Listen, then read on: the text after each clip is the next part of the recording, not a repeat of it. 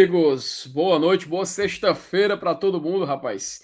Chega no último dia, de, dia da semana, a gente já tá meio baqueado e tal, mas quando a gente lembra que amanhã tem Leão, chega, bate um alívio, menino. Então hoje a gente tem pré-jogo, falar muito desse Fortaleza ABC, de acordo com o próprio ABC, né? Um dos maiores clássicos do futebol brasileiro, de acordo com o próprio ABC. Então a gente concorda, né? Então a gente traz aqui para vocês tudo sobre esse jogo. Hoje o Fortaleza, rapaz, quando a gente pensa que não tem notícia, né? Quando a gente pensa que não vai sair nenhuma novidade, tem atualizações do Caleb, é, parece que já tem, já temos aí alguns alguns prováveis números sendo divulgados, porcentagem de cada clube, quanto promete ser investido, compra milionária, ainda tem a cara, o clássico rei, a gente tá praticamente esquecendo que o clássico rei terça-feira, velho. Já tá todo mundo comprando ingresso, todo mundo indo atrás. Hoje só o que teve foi fila.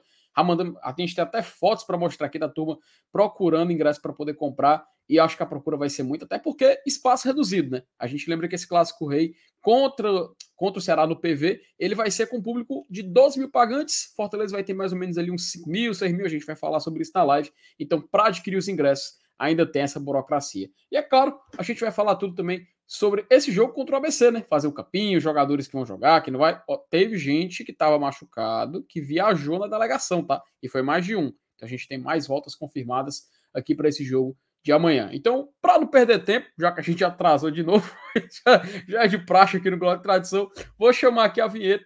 Meu querido companheiro de bancada, já podemos entrar no ao vivo? Pronto, agora que ele autorizou, vou chamar a vinheta e a gente vai começar mais uma live aqui do de Tradição.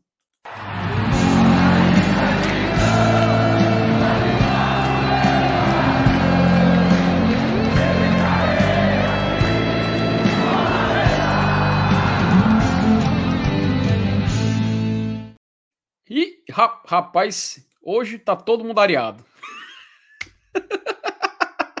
Sexta-feira, né, Liz? Tá todo mundo a pomba das ideias, né, macho? Como é que pode? Boa noite.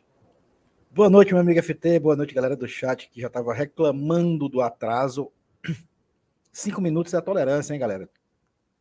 Eu acho até que isso deve ser uma regra até da ONU, né? Esses cinco, minutos, esses cinco minutos aí, né, a gente não considera atraso, não, cara. Vamos, vamos é ficar não, é não. Afinal de contas, sextou, né? Como o próprio FT já falou. E a gente vive a expectativa desse clássico. Que para mim não é. Não é clássico. É, o, assim, Cara. Com todo respeito ao ABC, eu sei que, que a galera. Hum. Né, foi muito massa aquele vídeo do ABC. Porra, eu achei sensacional, bacana pra caramba mesmo. Mas assim, eu não vejo o patamar de clássico. Existe uma rivalidade, questão de torcida e tal mas clássico ainda não é não. Eu não me lembro de nenhum jogo decisivo entre Fortaleza e ABC, a não ser um que a gente até inclusive perdeu, que foi um mata-mata de Série C dos anos 90, que a gente ganhou aqui de 3 a 2 e perdeu lá, se não me engano, de 2 a 0 uma coisa assim. A gente acabou sendo eliminado 95, 96, por aí. mas faz tempo, viu? Pois é, mas depois disso eu não me lembro de nenhum jogo, né? Não teve nenhum jogo importante entre, entre Fortaleza e ABC. Além disso, vou ser bem sincero, rapaz. O Lucas Dias já falou tudo. Eu, eu também acho que Fortaleza e Paysandu é mais clássico que Fortaleza e ABC, velho. É, é, até porque tem é, é, o, o Paysandu, ele, ele, ele junto com o Remo, eles, eles rivalizam para ser o maior time da região norte, né? E aí, durante muito tempo, teve aquele torneio Ceará-Pará, não sei se você chegou a pegar também. Né, Eita, que, rapaz, aí não é do meu tempo, não, viu? É, Fortaleza, Ceará, Remy Paysandu faziam rodadas duplas, né? Aqui no, no PV, ou então lá, lá em Belém. Né? Então acabou tendo essa rivalidade. E, e, e, e, o estado do Ceará com o do Rio Grande do Norte não, nunca teve esse, esse patamar de rivalidade. Né? Eu acho eu acho até que concordo com, com essa questão. Hein? Apesar de também não achar o Paysandu rival. Mas se eu for de colocar entre é, uma hierarquia, né, em Paysandu e ABC, eu acho que o Paysandu mais rival, sim, que o ABC. Macho, e assim, eu, eu, como tu falou, foi muito massa aquele vídeo do ABC, né? Foi muito legal a gente ser respeitado daquela caralho. forma. Eu achei até um pouco pai, achei até um pouco pai, sabe, Alice, a turma que foi lá pra tirar piada, mano, pra querer diminuir o ABC. Porra, os caras estão exaltando a gente, a gente vai tirar é, piada com pô, ele. Aí quem é que vai respeitar a gente, né, velho? Eu penso dessa forma. Mas assim, eu achei bacana. É, o... Um time de Libertadores, um time de Série A, mas aqui no fras... o Frasqueirão não tem dono, né? É eu vou, dizer, eu vou ser sincero. o ABC tá na Série B. Acabou de subir, né? Tava na é, Série sim. C, subiu pra Série B. Inclusive, é o primeiro né? time de Série B que a gente vai enfrentar no ano, tá? É, rapaz. E o, acho que foi o MR que falou que vai ser tipo escadinha, né? A gente Não, vai jogar com o que é Série B, aí vai jogar contra o rival, que também é Série B. E depois é o Bahia. E olha, que, e olha que interessante. O ABC, que tava na C, subiu para B. Aí depois pegou um que tava na A e desceu para B. B. Depois vai pegar um que tá na A agora atualmente. É, um que tava na B e subiu para A. Vai subir é na escadinha, escadinha né? É, exatamente. Aí vai ter, chegar o CSA ali no meio, vai ter o CSA ali no meio do caminho, que é meio que uma... É, é sexta-feira de carnaval, né? É, rapaz. Tu vai para esse jogo? Cara, eu não vou porque eu vou estar plantando meu outro trabalho, não iria. Mas sexta-feira é foda, é, também é complicado para ir. A gente tá aqui hoje, inclusive, né, Lewis, para justamente falar dessa, dessas questões também do. Acho que o calendário vale a pena a gente falar um pouco também. Eu sei que teve um vídeo recente agora falando um pouco mais sobre isso, mas eu acho interessante também a gente trazer para comentar um pouco. Mas assim, cara, antes, antes da gente não perder tempo, a gente sabe que tem muita notícia também hoje pra gente comentar. É bom acho a gente logo ir, ir logo pro chat, né? Logo matando Bora. essas mensagens, pra gente poder logo puxando o assunto. Porque eu já sei que vai ter um bocado de glória atrasadão aí. Macho, é, uma, tem, tem justificativo para isso hoje, tá? O Matheus Alves, rapaz, olha, a TUF lançou uma música nova, 100% de apoio ao Fortaleza. Cuida na divulgação. Tu viu isso aí, Elenilson? Ainda não. Cadê essa música? Já tem aí? Tem no Macho, YouTube, se eu procurar, eu acho. Macho, eu vi, eu vi no Instagram é o, não, macho, o nome eu não sei, mas vi que o Popó postou no Instagram. Acho até legal, mancho. Acho até legal. Depois vou, vou tentar dar uma procurada. Procurar. E aí também procurar ver se, não dá, se a gente dá o play aqui na música, não dá copyright, essas coisas, antes, antes de colocar e o vídeo cair, né? É. antes de ser desmonetizado. Porque o, o robôzinho do YouTube, mancho, não é nem pelo, por conta do conteúdo ser da tu já tu derrubar, não. Tem nada, assim, isso nem chega a ser nada a ver. É o robô do YouTube que às vezes ele pega um trecho de som, de imagem, e ele faz uma correlação com outra música que às vezes não tem nada a ver. E só porque tem um time parecido, ele vai lá e pega e derruba. Ele dá um strike. Então a gente tem que tomar muito cuidado, principalmente com música e com vídeo que é colocado aqui na live. Mas a gente vai tentar ver se, tá, se dá certo colocar aqui, se não tem nenhum problema. O Sérgio Vladimir de Sá, Sá do Nascimento. Olá, galera do GT, boa noite. E já deixando o like e dizer que belas lives. Cuida e segue o Lion. Essa é a expectativa, né, Sérgio? A gente vai. Expectativa e o Lenilson já tá aí queimando a largada. Brício Gaming. Boa noite, bancada. Para o jogo de amanhã.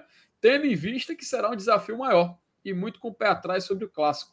Até do outro lado dizendo que vamos vencer. Receoso com isso. Tu tá vendo isso aí, Elenilson? Os caras lá estão entregando a paçoca mesmo, né? Rapaz, eu não, eu não confio muito nisso, não, viu? Mas é, é sério que os caras estão dizendo que a gente vai vencer isso, isso aí? Eu não tô sabendo disso, não. Eu tô por fora. Não, não, Nem a pau. Ainda mais clássico. Macho, é. a, gente, é... a gente já viveu tanto isso, né? A gente já viu tanto o clássico ser decidido em Macho, detalhes, isso aí um time é inferior cara... vencer. É a cara da prevenção do fumo. Para se o time perder, o, o bichão chegar lá e falar assim: Ah, já sabia que não ia ganhar mesmo. E se o time ganhar, ele vai comemora e fala, esse é conhecido, é. acho que é conhecido. Contra tudo e contra todos. É. Contra tudo e contra todos. Não vão nos calar, né? Não vão nos calar, rapaz. Fica vai... Robson. E tu falar em Fica Robson, tá sabendo que lá vai ter, vai ter votação agora, né? Saiu até a notícia que ah, a é, Justiça já terminou. Né? Vai ser segunda-feira, parece, lá. Eles vão decidir a vida dele lá do, do Conselho. Parece que teve um Game of Thrones lá, sabe, Elenilson? Era um que apoiava um, agora apoia o outro. Vai aquela coisa, ema, ema, ema. Seu Evaldo Miranda, rapaz, meu querido CFTzão, um cheiro. Te amo, meu querido. Boa noite. CFTzão, hoje é sexta-feira, faça jus ao nome. rapaz, o, o, homem tá, o homem tá animado pro, pro Clássico Rei, viu? Tá, é claro, é, não vai, a, gente não vai, a gente não vai conseguir ir, mas ele já tá animado aí pro jogo, já palpitando escalação. O homem tá tá on fire, né? Como a gente diz. É Vai mandar um cheiro aí, ó. Amanhã vamos em busca de mais uma vitória. Exatamente, esse é o pensamento, né? De manter o 100% na temporada, que inclusive é o vídeo de amanhã, tá? A gente vai fazer um balanço geral, todos os clubes da primeira divisão. A gente vai trazer aqui num vídeo. Tá ficando muito bom. E eu convido a galera para poder assistir, porque vai dizer muita coisa já em fevereiro do que a gente pode ver daqui a dois meses, em abril, que é quando começa a primeira divisão, né, Lenilson? É isso aí. E amanhã eu tô no pós-jogo, hein? Eu, Márcio Renato. E, e, e, tu também não, né? Cara, no pós não. Tô não. Acho que é vocês dois só. É, então é. Eu, o Márcio Renato, o Márcio Renato, inclusive, tá no esquenta, tá? Junto com né, lá em cadeia. Tradicionalmente a gente faz o uhum. esquenta em cadeia com o Bora Leão. Aí o Márcio Renato vai estar tá lá. Vamos ver se ele é pé quente amanhã, né? Tomara que ele. É, da última vez. Tá, tá, dando, tá todo mundo dando sorte. Tá 100%, né? Não tem como é, dar errado. Por enquanto, é. Por enquanto, e tá agora tá que eu falei, agora que eu falei isso, pode ser um convite pro fumo, viu, Alanis? Então, retiro o que disse. Não, e o pior ah, é que, é, é, antes de ler a mensagem da Adália, hum. é, eu, eu, vi um, um, uma notícia hoje que o ABC tá 20 jogos, ou mais de 20 jogos invicto no, no frasqueirão. Aí eu, aí, aí eu pensei assim, macho, se depois que saiu essa notícia, né? Se ah. tiver um Saulo Alves lá, torcedor do ABC, o cara, essa hora, ele, ele tá se debatendo, tá mordendo, tá, tá, tá se mordendo, né? Porque é o tipo de notícia que não se pode dar, né? Tomara uhum. que não tenha um Saulo Alves lá no, no, no, Glória e Tradição do ABC, né? Porque senão o cara vai estar tá muito puto com a divulgação dessa informação. Ó, a informação, pelo visto, procede, viu, Lenilson? Porque nessa temporada não perdeu em casa e temporada passada, a última derrota dele do ABC jogando em casa, sabe quando foi a última derrota? Aí, Eita, o, a Suiane tá falando que são 25 jogos, cara. Cara, é foi jogo em pra 20, caralho, 25. 23 de janeiro de 2023, 2022. Olha. 23 Porra. de janeiro de 2022. É mais de ano, né? foi, foi, foi mais de um ano. A última derrota do, ABC jogando em casa. Do mais, ele só perdeu quando ele foi visitante. E essa temporada não perdeu. Sim, tudo bem. Rapaz, então é uma castanhazinha pro, pro Vovô da Quebrada. É, e, e, a gente que, ah, a gente meteu seis. A, eles também, eles vêm de uma vitória de seis. Eles enfiaram seis no Globo na última rodada do Campeonato Potiguar, tá? Foi, foi, foi, foi goleado? Macho, eu juro que eu, esse detalhe tá falando, não. Foi goleado mesmo, foi? Foi. Eu acho que eles enfiaram seis no Globo. Vou até pra confirmar aqui. Não sei se foi 6 a, a 0 6 a 1 ou 6 a 2 coisa assim. Eu vou ver aqui. Mas eu acho que foi meia dúzia o último jogo deles. Igual, igual o Fortaleza.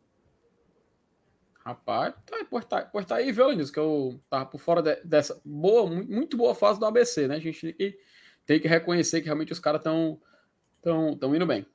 Tem mais mensagem que o Ranieri, rapaz. Buenas noites, glória atrás.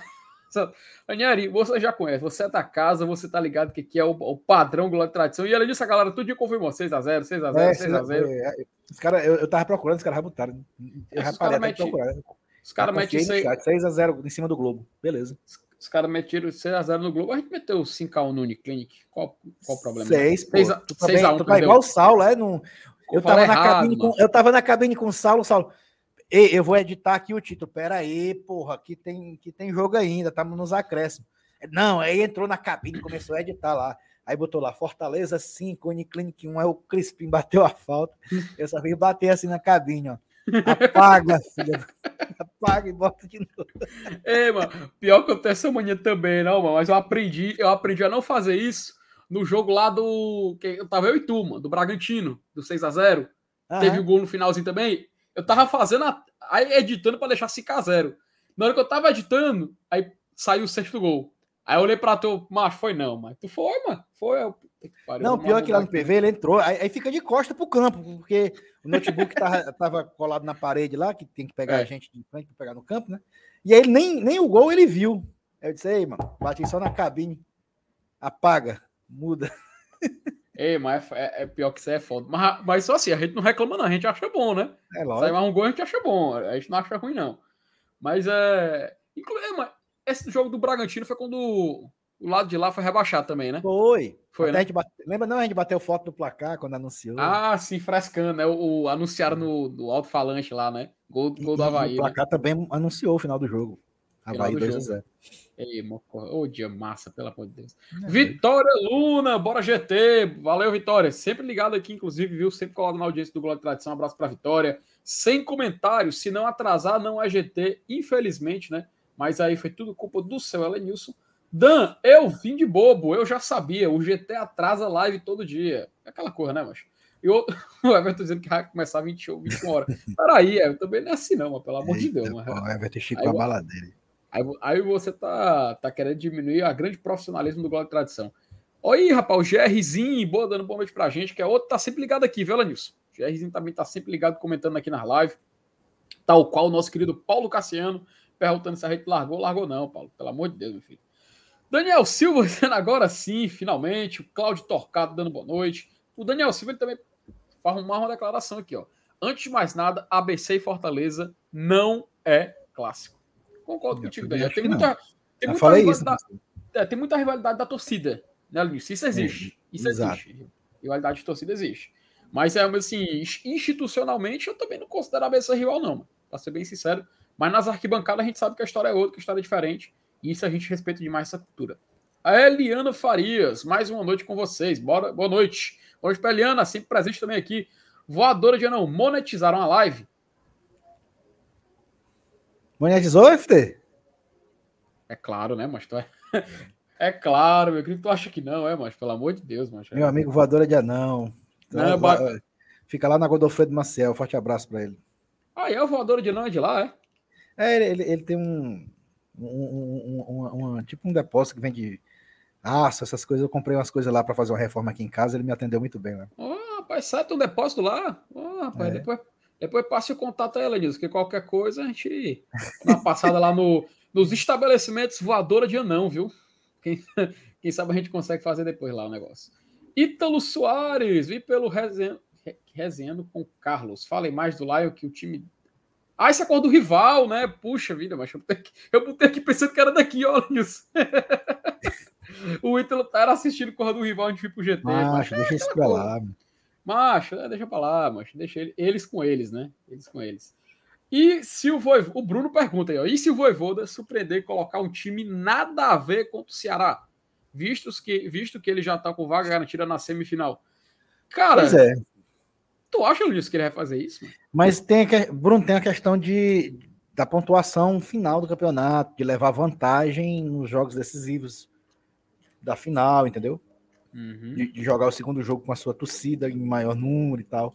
Ser mandante do segundo jogo da final. E, e na classificação geral, isso acaba fazendo diferença. Você perder para o rival, o, o Ceará vai passar a gente na classificação geral. Eu acho que o Voivoda pensa nisso também. Até porque esse campeonato cearense ele tem uma certa importância, tá? Ele está no nível de importância maior do que normalmente seria. Então, eu acho que Sim. todos esses detalhes serão analisados e, e, estão sendo levados em consideração. Então, eu acho que o jogo terça-feira, o treinador vai com o que a gente tiver de melhor para jogar.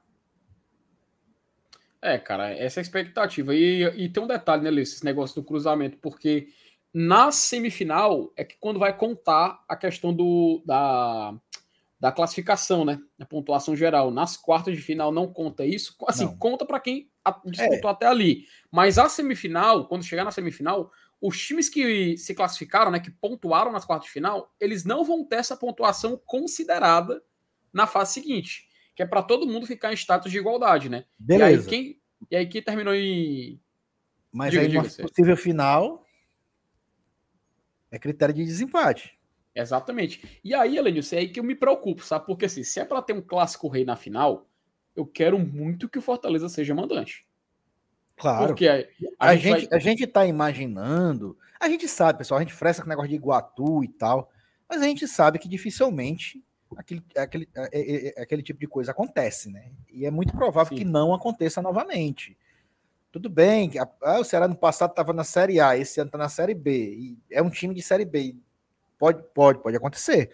Mas, mesmo sendo um time de Série B, o Ceará ele é bem superior a todos os outros times do Campeonato Estadual.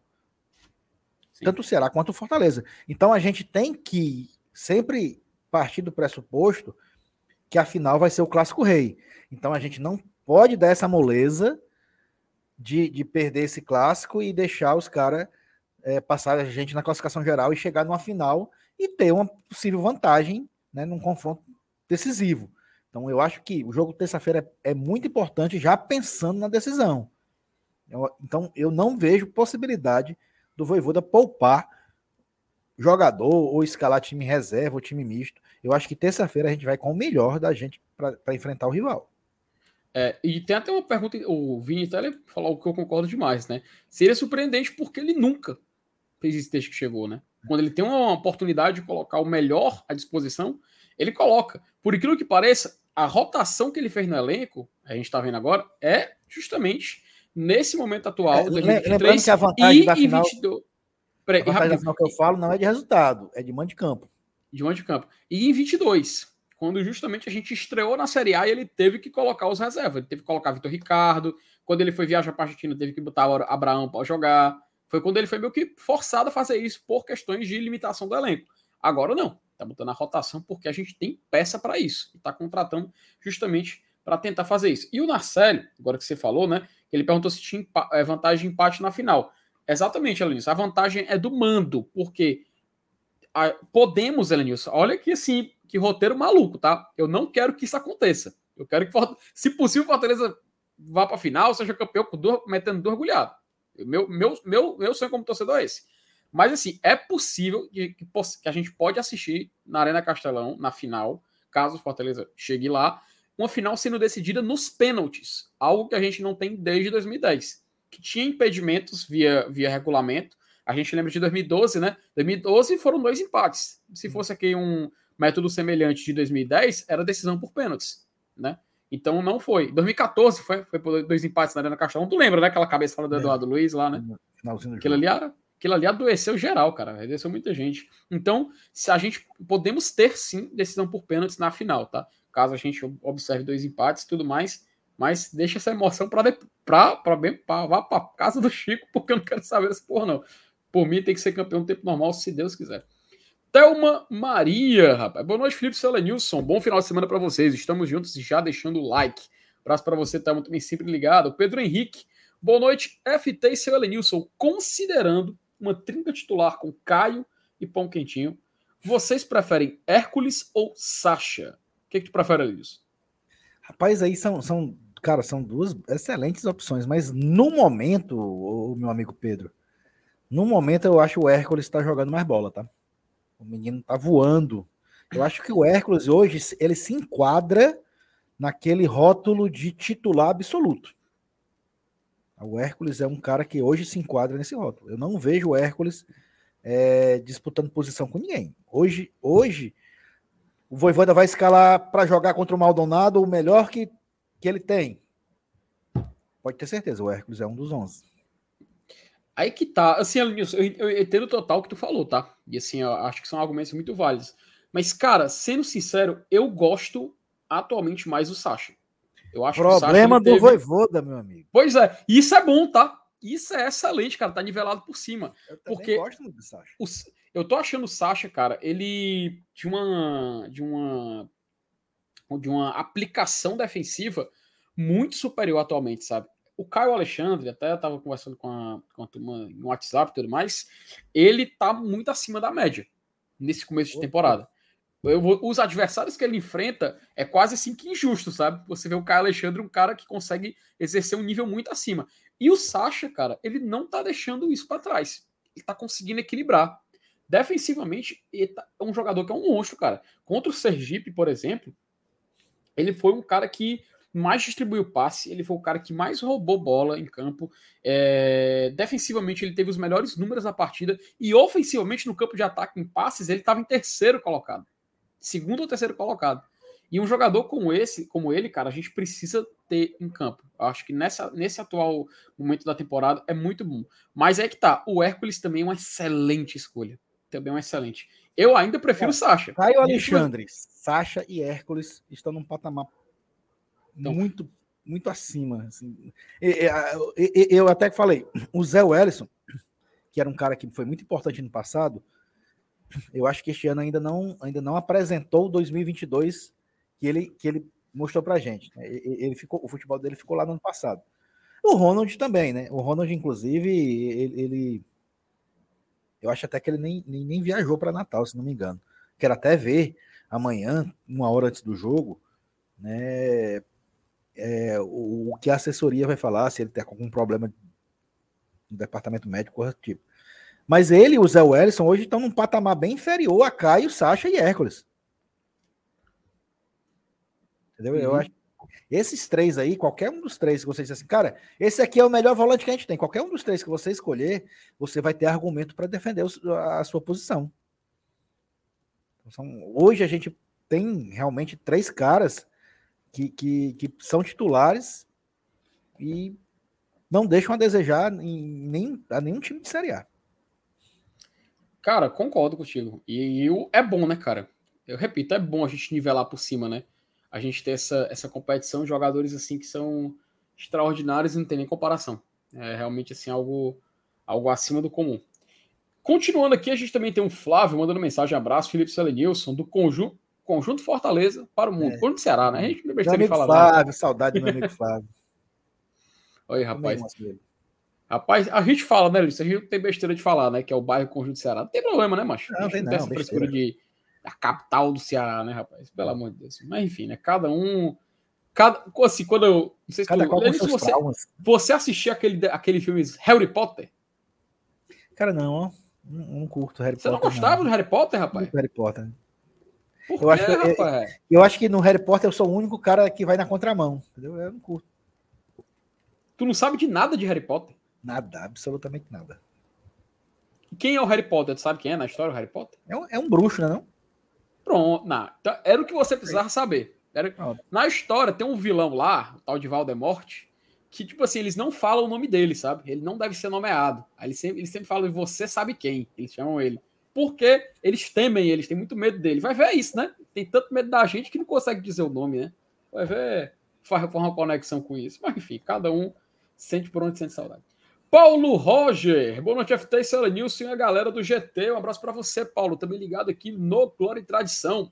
Thiago Barreto botou aí em caixa alta, tá? Caixa alta. Melhor jogo, Planeta Terra, foi tricolor naquele dia, 6 a 0 e rival rebaixado. Estava no estádio, muito bom, foi uma loucura.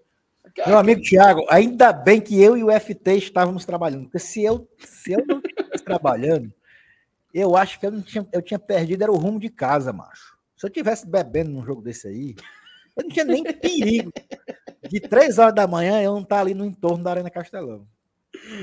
Mas, mas tá, aquele dia ali foi, foi muita loucura, principalmente por causa do, do, reba, do rebaixamento do rival, né? A gente tem que dizer que realmente ver, ver o Ceará cair naquele mesmo dia foi foi foi impagável, né, Luiz? Foi, foi, acima da, foi acima do normal. Suiane Salles, duas questões. Assistir Esporte ABC e jogaram bem, principalmente no contra-ataque. Quando levaram gol e tiveram que atacar, não foram bem. Pois é, né, Suiane? A gente. Assim, eu não vi o jogo, tá? Mas eu vi assim, a análise da turma que cobre esses, esses dois clubes, tanto o ABC como o esporte. E eu vi eles criticando justamente o fator ofensivo, né? O fator ofensivo tanto do esporte quanto do ABC. Tu tá por dentro, Elenilson, também, desse detalhe e tudo mais? Tu se informou? Ou tu acha que tu concorda com o que a Suiane fala aí sobre esses problemas ofensivos de esporte ABC? Eu não vi esse jogo do esporte com o ABC, eu vi só o resultado. Foi do, acho que foi 2x0 pro esporte, né? Se não me engano, foi 2x0 uhum. pro esporte esse jogo na Copa do Nordeste. Mas aí eu vi também, eu vi alguns comentários de que parece que não foi um jogo tão fácil pro esporte. Apesar do placar ter sido 2x0 e tal. Né, uhum. Que o ABC até jogou bem. Mas assim, cara, é, a gente. É, o esporte, por exemplo, hoje não tá no mesmo patamar do Bahia. Nem do rival, é, talvez, sei lá. É, é, eu não sei, mas assim, é, é, um jogo que eu acho que não deve ser usado como parâmetro para amanhã a gente tentar analisar alguma coisa ou comparar. Né? Porque foi um jogo que foi na Ilha do Retiro e, e, e o ABC é forte dentro de casa, né? Tanto é que é, o pessoal já até já, já, já complementou aí, já reforçou, né? Que ele tá 25 jogos invicto, mais de um ano sem perder no, no frasqueirão. Então, o, o habitat né, natural deles né, faz a diferença. Então, é. eu acho que esse jogo contra o esporte aí não, eu não consigo nem como parâmetro para comparar alguma coisa para amanhã. Tá? Eu prefiro ver, eu prefiro ver, inclusive, uma dificuldade bem maior por conta do clima que foi criado para o jogo. Provavelmente a gente vai ver um frasqueirão lotado, entupido. E isso dá um clima massa para o jogo. Geralmente o time da casa se empolga e tal. E, e, e, e, sinceramente, FT, e amigos do chat. Eu até prefiro que se empolguem e que venham para cima. Eu não sei quais são as condições do gramado do Frasqueirão. Faz tempo que eu não assisto um jogo do ABC assim na televisão para ver, ou então para ouvir comentários de quem está transmitindo o jogo a respeito do gramado. Mas se tiver é, um nível satisfatório, que dê para tocar a bola, que dê para correr, e se eles vierem para cima e derem espaço para Fortaleza, eu acho que é um jogo bom para gente, viu? Mesmo estando com, com aquele clima favorável para o adversário, eu, Eu acho que o Fortaleza botando a bola no chão e, e tendo espaço para jogar, ele acaba criando um cenário bem favorável. Mas vamos esperar amanhã para ver. Então eu prefiro nem comparar é, com essa questão aí do jogo contra o esporte. Eu acho que amanhã vai ser uma história à parte. Elenilson, é, deixa eu revelar um detalhe de bastidor aqui, né? Você tá com uma, uma aparelhagem nova por aí, né? Tô. Tá chiando, Só... né? O pessoal tá comentando que tá chiando. Eu ia perguntar, rapaz, você tá do lado do micro-ondas? tá um chadeiro aí. Vai ser é pipoca é? fazendo. Não. É, no microfone é só um pouquinho, assim. Tic, tic, Será que se eu tirar da USB e plugar de novo. Quer testar? Farro testei agora, ao vivo, é. vai. Farro testar ao vivo aí. Vou tirar, Puxa. hein? Vou ficar mudo. Vai, tira. Muda, vai. Tirou. Vai. Pronto. Não, meu filho, agora você, agora você conecta aí, né? Pô, vai deixar falando sozinho, né? Ela não tem como te entender, não, mas pelo amor de Deus, não me deixa aqui sozinho, não. Pelo amor de Deus, não vai brincar com isso, meu amigo. Pelo amor de Deus. Colocou? Agora olha aí nas configurações se tá no áudio, se tá o microfone aí, o Fifine. Olha aí. Momentos de tensão, viu, chat? Foi? Acredito não. Perdemos você, Lanilson?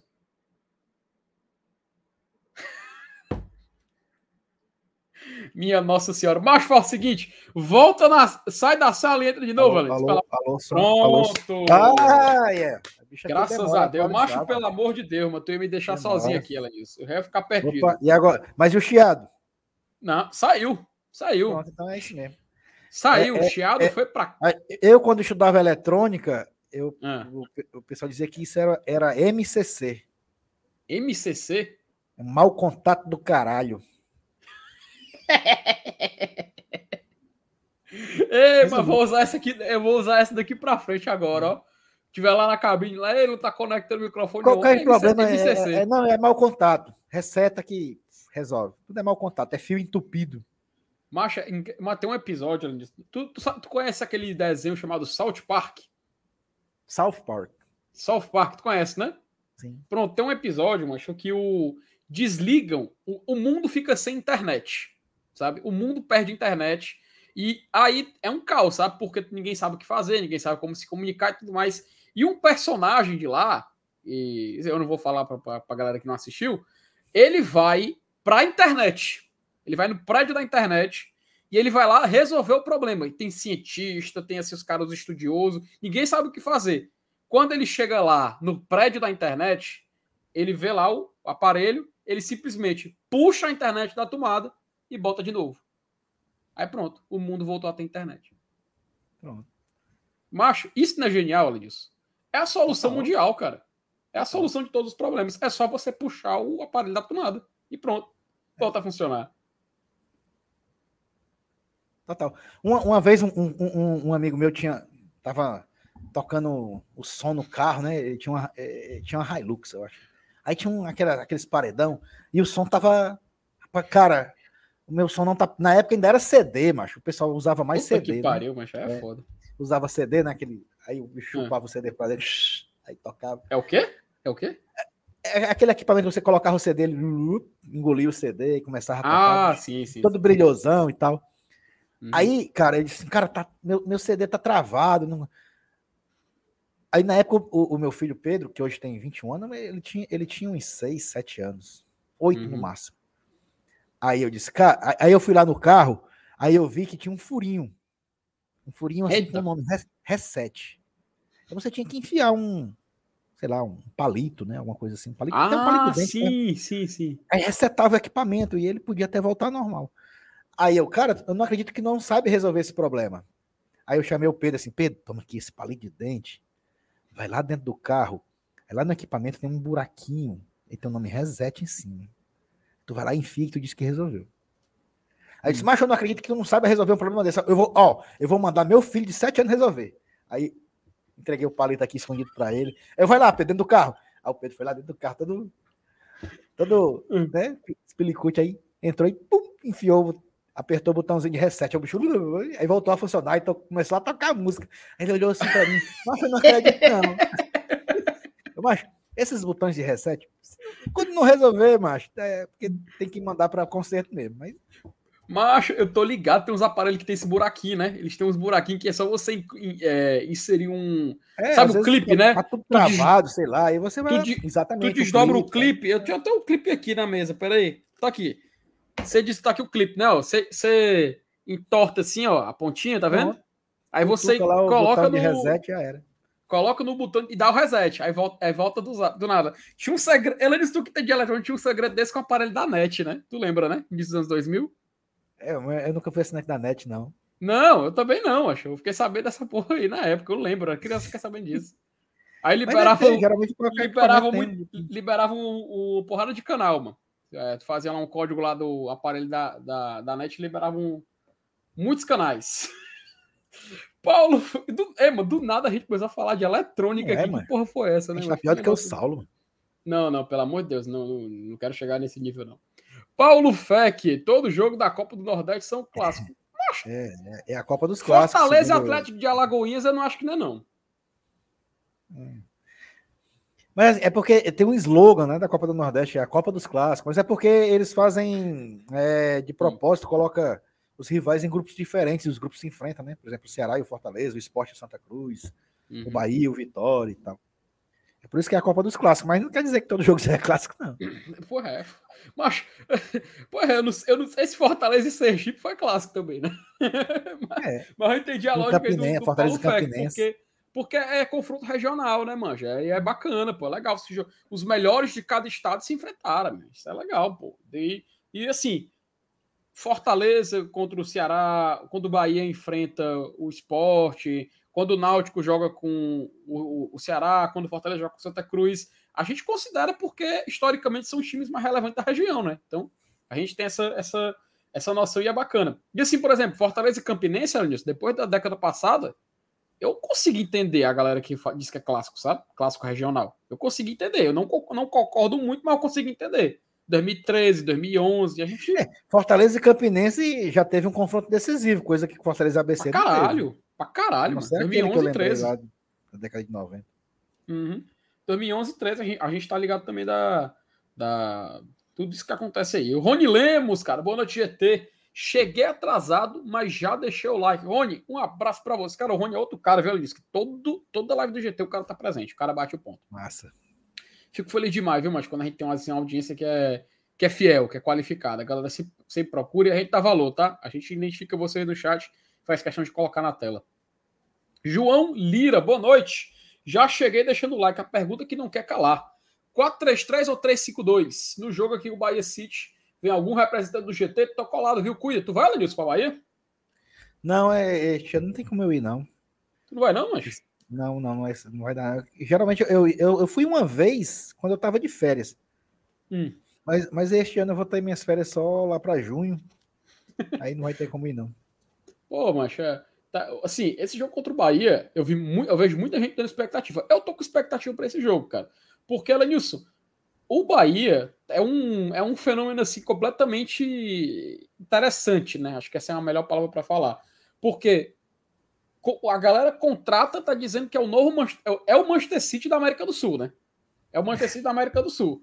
E aí o time vai lá, tem dois ou três resultados ruins, o treinador dá uma coletiva reclamando e tudo mais, e a galera já tá pistola.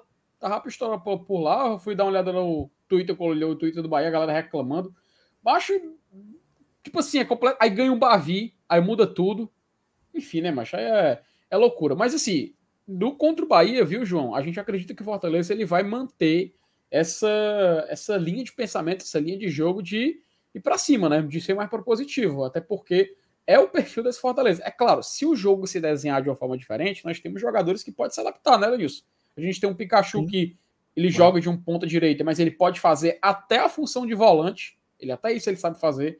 A gente pode colocar um, um, um, time como um jogador como o Thiago Galhardo, que joga de atacante, mas também sabe fazer uma função mais recuada. Ou seja, nós nos qualificamos. O próprio Brits, que inclusive viajou para esse jogo agora contra a ABC, a gente sabe muito bem como ele pode jogar em qualquer local da linha defensiva, menos de goleiro, ou quem sabe vai, né? Ninguém sabe. Mas o fato é que o Fortaleza hoje em dia tem jogadores que são polivalentes, né, Edilson? Acho que a gente pode falar com essa é. palavra, sem, sem lembrar da, daquela frase, né? Polivalente é o jogador que é em todas as posições, é um né? É um pato. Ele corre nada e voa. É, corre, como é corre mal, nada o, mal o, e voa. O pato, o pato ele, ele corre nada e voa. Ele corre mal, nada mal e voa mal. Diferente da águia, por exemplo, que nem nada e nem corre, mas voa. E ela voa em, com excelência, né? Ela é especialista em voar. O pato, né, ele faz tudo, mas não faz nada que preste. É, mas pelo amor de Deus, mas essa, essas analogias é muito doentia, minha é. Nossa Senhora. Ma Maria da Maria Day, ou Day, né? Enfim, Maria, quando João Ricardo será titular? Maria, o João Ricardo ele viajou, tá? Viajou com um grupo, a gente vai colocar aqui a lista dos relacionados e tudo mais, e aí a gente vai poder especular. Mas o João Ricardo ele já tá, tô aqui com ele, já viajou. Eu acredito que vai ser Fernando Miguel de novo porque é para dar ritmo já pro clássico. Pô, pelo disso, o clássico é terça-feira, velho. Já é terça-feira o clássico rei. Então tem que dar ritmo, venda, né? É o quê? Os ingressos já estão à venda. Vamos falar disso, vamos falar disso. Vamos, vamos mostrar aqui os pontos de venda para a galera poder se ligar e poder comprar o seu ingresso. Então, o João Ricardo já é opção. Tá? Eu não acredito que ele será escolhido, mas a opção ele já é, a gente já dá esse voto de confiança. O João Lira também ele fala, ah, ele falando que a pergunta era referente ao jogo de amanhã, da formação. Acredito que ele vai manter o padrão, né, Lenilson? Mesmo de sempre, a gente vai, inclusive, quando fizer o campinho, vamos tentar desenhar um pouco, João. Não vou falar, a gente é. não vai falar agora para dar spoiler. Mas daqui a pouco a gente bota o campinho na tela e a gente vai fazer justamente esse desenho. A Leila Sátiro. Boa noite, GT. Amanhã é Luceiro e mais 10. Beleza, tu já acha que já é, já é jogo para ele chegar jogando, mas de titular? Não vai lá segurar, não? Cara, pode ser. Amanhã pode ser. Pode ser um jogo que ele seja titular. Porque é, na hora que a gente for, for botar o campinho, eu vou até explicar melhor. Mas é porque eu imagino. Até comentei com o Saulo Hum. E depois do pós-jogo, aliás, no pós-jogo dessa última partida da goleada aí, que ele vai, ele vai manter essa base que enfrentou o Atlético, mas para terça-feira. Não sei se para o ABC ele vai deixar esse time base. Aí é, ele pode fazer as modificações no time titular. E uma das modificações pode muito bem ser o Luceiro, sim. Pois é, cara. Assim, a minha expectativa é ver o Luceiro jogando quanto antes, né? A minha expectativa é ver o Luceiro jogando quanto antes. E um jogo contra o ABC talvez possa ser uma boa saída para titular. Não acredito que acontecerá. Eu acho ainda que ele não não tá talvez assim, não sei se ele tá eu, eu, eu, eu realmente não sei, Lenilson. Eu, eu te confesso. Eu te confesso que eu realmente não sei. Quero muito ver titular, mas eu sinto que ele não será, tá? Mas se aparecer amanhã, vamos comemorar, né? A gente quer ver o argentino jogar e fazer gol pra caralho.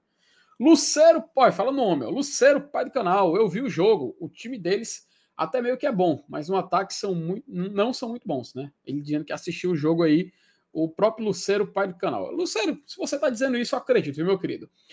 E Alanilson, vamos começar, né? Botar aqui a, a nossa vírgula, porque a gente já vai é, falar de hora, né? contrata né? contratação do Fortaleza Esporte Clube. Lenilson, tu tá ligado, né, que ontem no GT falaram do Caleb, do Caleb né, uhum. da negociação e tudo mais, e hoje a gente teve uma atualização, tá? Teve uma notícia, uma atualização, Vou compartilhar aqui a tela para a gente poder acompanhar. É, o Atlético Mineiro, ele, de acordo com a Fred Ribeiro, aqui de Belo Horizonte, diretamente lá do, do GE, mantém, manterá percentual do Meia Caleb e a negociação com Fortaleza, de acordo aqui com o Fred lá do GE, gira em torno de 6 milhões de reais. Tá? 6 milhões de reais. Enquanto isso, Alice, tu vai favoritando as mensagens aí interessantes que forem aparecendo, tá? É, ainda a matéria fala que os clubes estão conversando, mas já avançaram aqui na transação do jogador de 22 anos, tá? É, na matéria, escrita pelo Fred, né? Ele noticia que o jogador caminha para se transferir por valores na casa de 6 milhões. E o Atlético Mineiro vai manter um percentual para se beneficiar em uma venda futura do jogador de 22 anos. Muito jovem, né, Lenilson? 22 anos, né, cara? Incrível, né? Sim, claro. Vamos lá. Demais. O, GE, pelo esporte, ele apurou que a nova divisão de direitos econômicos do Caleb vai ficar na atual molde de negociação. O Fortaleza vai comprar 50%, tá? de acordo com a notícia do GE. 35% serão mantidos pelo Atlético Mineiro e outros 15% serão mantidos com o São Paulo, que é o time de origem, tá? Lembrando que o Caleb ele, ele surgiu na base do São Paulo, lá em Cotia, e o Atlético comprou ele alguns anos atrás. os valores investidos pelo Leão do PC serão parcelados. É aquela coisa, né, Lenilson? Se até Fortaleza compra parcelado, por que, que a gente não pode, né? Com certeza. Ora, mas bota ali. É bota, de vista, hein? Né, bota ali. Por favor, 10 vezes no cartão, né? 12 vezes. Ah, 12 não dá. 10, 10. O cara passa 10 vezes, meu filho, paga tranquilo e, e leva o brinquedo para casa. O Atlético hoje detém metade dos direitos de Caleb, tá? comprados junto ao São Paulo por 500 mil reais na época da negociação. Vai desembolsar um valor para aumentar essa participação com outros 35%, que serão mantidos.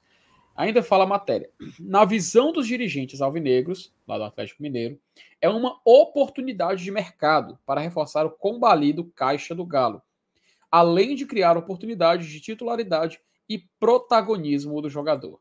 É o mesmo entendimento que fez Caleb ver com bons olhos a chamada do técnico Juan Pablo Voivoda.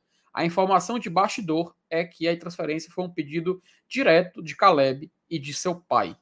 De acordo aqui, os dois, tanto Caleb como o pai dele, que foram lá pedir, é, pedirem para o atleta ser negociado. Apesar de ter iniciado as duas partidas do Galo de Cudé em 2023, contra Caldense e Tombense, o meio atacante tende a ser reserva em um setor é, reforçado por Igor Gomes, Patrick, Edenilson e contará com a volta de Zaratio. No Fortaleza, Caleb será um dos maiores investimentos da história. Pelo Atlético, ele foi revelado pelo time profissional em 2020 com Jorge Sampaoli, mas sempre com poucas chances no decorrer dos anos. Participou dos títulos do Brasileiro e da Copa do Brasil de 2021. Elenilson, dessa matéria, eu acho que o interessante é duas coisas. É a gente olhar, primeiro, uh, o valor que está sendo investido na negociação e principalmente, né, cara, também a questão dos direitos econômicos, né, que de acordo com a matéria aqui do, do Globo Esporte, assinada pelo Fred Ribeiro, a gente dá aqui os créditos, será por volta de 50%. Eu queria saber de você, Lenilson, primeiro de tudo, tá? A gente já conversou uma vez aqui sobre o Caleb, a gente mostrou números dele, a gente conversou sobre o desempenho do atleta, mas esses detalhes da negociação acho que são mais interessantes para a gente trazer e conversar. Primeiro, eu quero saber o que você achou, o que você está achando né, dessa negociação que está se desenhando, ao mesmo tempo do que o Fortaleza está investindo, visto que 6 milhões para o Fortaleza é um valor que assusta boa parte da torcida ainda, né? Pois é, cara. A gente, a gente começa a analisar. É, o Fortaleza está tá num patamar de contratação que a gente até agora nunca tinha visto. Cara, assim, o Júnior Santos, por exemplo, né, é, muita gente debateu sobre a contratação do Júnior Santos, mas o, o, o, que mais pesou no quesito negativo da vinda dele foi o preço, né? Valores. E agora, né, com, com, com o Caleb, o que é que está sendo questionado? O que é que o, o torcedor pode até gostar da contratação do cara e tal. É um jogador interessante, né? A própria torcida do Atlético lamenta em rede social caso ele saia. A gente tem até um. Se a gente fizer uma busca, a gente vai ver até exemplos de, de, de, de torcedores reclamando da saída dele. Mas o torcedor do Fortaleza tá mais uma vez reclamando, ou pelo menos, nem reclamando, é com o pé atrás, é assim, cabreiro, com relação a valor. É, tá achando, pô, que isso? Fortaleza pagou milhões no Júnior Santos, agora um, outro tanto nesse cara.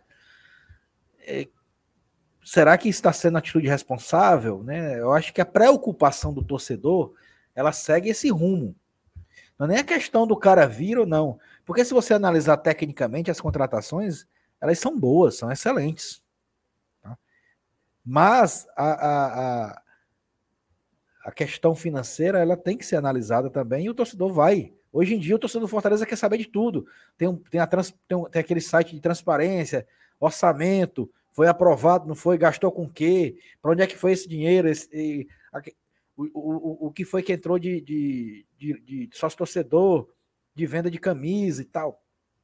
Então, é, o, a gente está num, num, nível, né, hoje em dia, com relação a tanta informação, a tanto acesso à informação, no nível de, de analisar não somente o jogador dentro das quatro linhas, mas a gente analisa também os cofres do clube.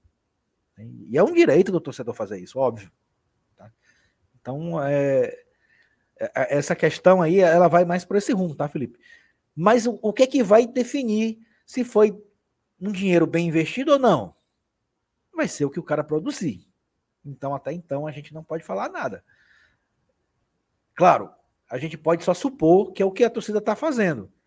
Está com o pé atrás por conta de valores e tal, principalmente com o Júnior Santos, né? Que, que é um cara que já passou por aqui, a gente, a gente conhece e, a maioria do torcedor achou assim meio exorbitante o que foi pago por ele. E é um cara que nem veio para ser titular. A gente sabe disso. Veio, veio para acrescentar, óbvio, numa temporada que a gente vai precisar de muitas substituições, de muitas alterações, de muitas é, é, é, assim, alternativas, principalmente com relação ao ataque. E aí também encaixou com a contusão do Moisés. Beleza. Mas enfim, será que toda essa, essa questão né, de ficar com o pé atrás, com a pulga atrás da orelha, com relação a, a, a, a valores, a dinheiro, a gastos, aos cofres do clube. Será que é porque a gente ainda não se situou que o Fortaleza tem condição de fazer isso? Será que a gente ainda tá naquela. Cara, peraí, pô, Fortaleza eh, não dá para agir no mercado com tanta veemência, com, tanta, com tanto ímpeto e acabar, sei lá, devendo né, demais, né, fora do orçamento.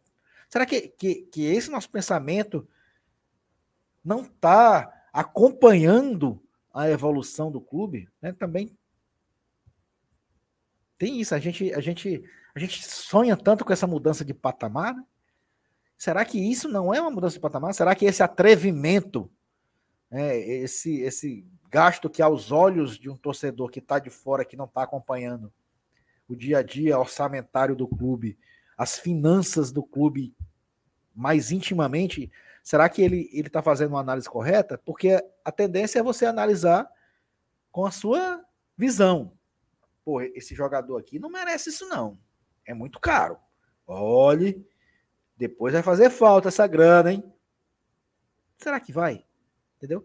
Então eu acho que que, que, que assim, eu prefiro eu prefiro acreditar né, no planejamento e na, na competência do que a gente está vendo acontecer nesses últimos anos com relação à administração, inclusive administração financeira do clube. Claro, repito, o que vai determinar se está certo ou não é a bola. É sempre, sempre a bola. O que esses caras produzirem, se vão dar retorno técnico para a gente, principalmente no Campeonato Brasileiro, né, e na Libertadores também, apesar de que é, por mais importante que seja um campeonato como a Libertadores, a gente sabe que o, o nosso alicerce, é, a, a base para que todos os outros campeonatos aconteçam, é a manutenção na Série A. É, é, você engatar várias sequências, é você se tornar um time de primeira divisão, propriamente dito. Mas, enfim, o que eu quero dizer é que é, a gente deve acreditar no planejamento. Tá? principalmente no, nesse, nesse lado da questão financeira. Né? Eu, eu, acho que, eu acho que tanto o Marcelo quanto o, o, o, o nosso amigo Peito de Pombo, né? que o pessoal costuma chamar carinhosamente, né? Eles, eles estão todos bem assessorados, né? E eu acho que, que o Fortaleza ele não, ele não dá hoje, hoje você analisar o clube como um todo na, na administração, ele não dá murro em ponta de faca. Então, é, se esses caras estão vindo com, com, valores que a gente considera exorbitantes, é porque está dentro do orçamento, não está sendo feito loucuras, e a gente só tem que torcer pelo retorno, pelo retorno técnico e também financeiro desses caras aí que estão para chegar. O resto é, é, é, é o que o é o imponderável, é o que o futebol pode nos proporcionar. Mas eu imagino que o planejamento ele está ele está sendo feito e que está sendo seguido à risca e que ninguém está fazendo loucura e nem dando murro em ponta de faca. Que é o que, que, realmente a gente se preocupa. Quando a gente vê esses valores, realmente, eu, eu entendo, eu entendo. São valores que assustam, que diz, cara, será que vale mesmo o jogador? Vale isso? Para o Fortaleza, gastar esse dinheiro, beleza, eu entendo, Mas calma, vamos, vamos, vamos acreditar e vamos saber. É, a gente, vamos saber não, a gente, a gente sabe, né, já sabe, já tem, já tem exemplos do que essa diretoria é capaz. Cara, Elenilson, eu concordo demais com o que tu falou, cara. E eu gostei bastante da reação daqui do chat, porque eu acho que é um termômetro, né?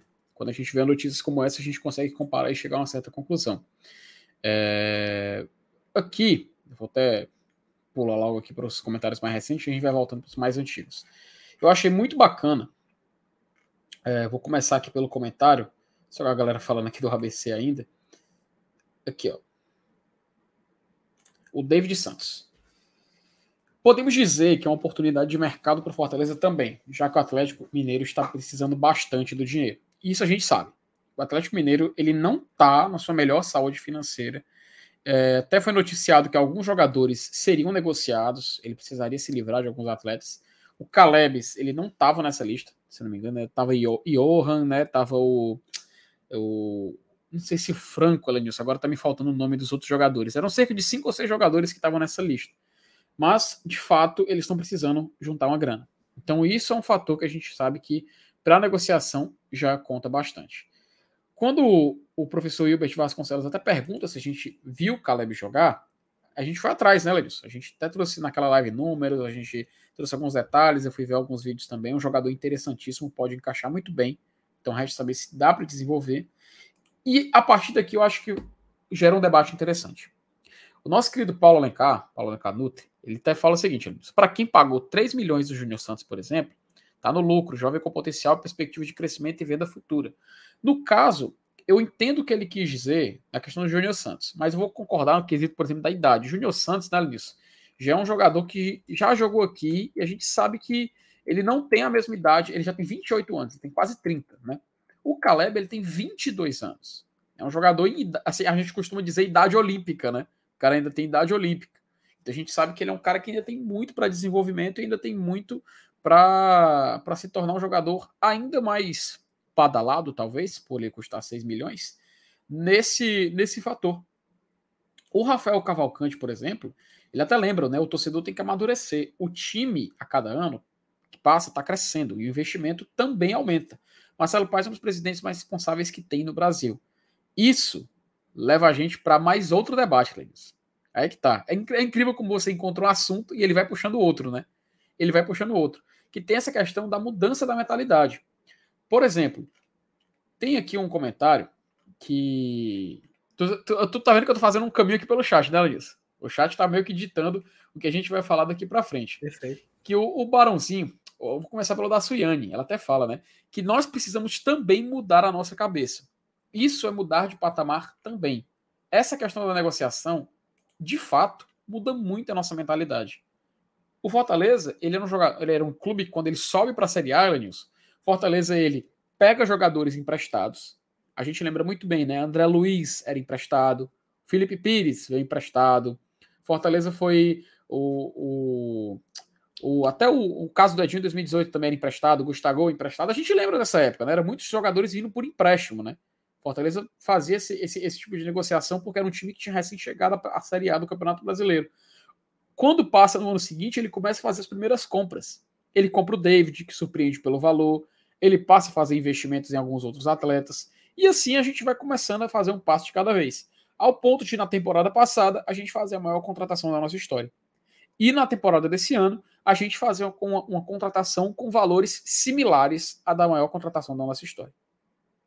É um caminho, além disso. A gente está indo degrau por degrau. E é natural que a gente possa sentir medo, tá? é natural. O Barãozinho até fala aqui. Do que adianta a torcida querer que Fortaleza mude de patamar se tem medo? A gente tem o medo de acontecer o que aconteceu com o Kaiser, né, Lenils? Kaiser foi uma puta decepção do Fortaleza, cara. Pronto, eu, eu, eu até, até favoritei uma, uma mensagem agora recente do, do, do Gilberto Magalhães, né? Hum. Vou até colocar logo na tela. Coloquei, deixa eu colocar aqui. Tá aí. Pronto. É, creio que tudo isso dá em função do efeito Kaiser. Pode ser, cara. Pode ser. Né? A, gente, a gente tá com o pé atrás né, de, de, de, de, de pagar um valor elevado em um jogador e acabar flopando, né? Como foi o Kaiser. Então pode ser isso também, entendeu? Eu, eu, uhum. eu concordo com, essa, com, esse seu último comentário, aí até é, combinou aí com o comentário do nosso amigo. Pois é, cara, e isso faz parte dessa construção, Lenilson. Faz parte dessa construção. Um outro, um outro fator também que coloca aqui, que o chat traz pra gente, através do Luciano Júnior, que ele lembra, né, que o Fortaleza tem um orçamento recorde em 2023, a meta de crescimento, número de sócios torcedores, terceirização da marca com a Volt, o Fortaleza vai receber um valor fixo com esse contrato, e muito dinheiro que virá da Libertadores. Só, Elenilson, só para participar da pré, o Fortaleza, assim, da, dessa fase, o Fortaleza passar para outra também, inclusive, ele já recebe um valor que ele receberia se ele jogasse a fase de grupos da Sul-Americana, por exemplo. Só por jogar a fase preliminar. para tu ter ideia. E se for para a fase de grupos da Libertadores, ele vai receber uma cota em dólar, né, ainda maior, porque vai acumular das outras fases. E aí ele vai bater o recorde já da edição 2023, tudo, de tudo que ele arrecadou na de 22. E ele ainda lembra que a gente ainda pode ter a questão da SAF, né, dos 15%, pode ser negociado. O Luciano também lembra que confia muito na responsabilidade financeira da diretoria. E é esse tipo de pensamento que a gente tem que manter, Lenilson. Esse tipo de, esse tipo de método de contratação, esse tipo de método de evolução faz parte dessa construção que Fortaleza pretende, né? Até o JFE, que ele manda o superchat, fala o seguinte: você já parou para pensar que de 5 ou 6 milhões de reais já se tornou normal no FEC e antes só tinha essa faixa de preço? Lenilson, esse superchat do JFEC, que a gente agradece, vai ser a ponte para algo que eu vou colocar na tela agora, tá? que é que são as compras milionárias do Fortaleza nos últimos anos. Agradecer aqui o, o JFEC pelo superchat, porque você já deu a porta de entrada para a próxima imagem que a gente coloca na tela. Elenilson, olha que interessante, tá?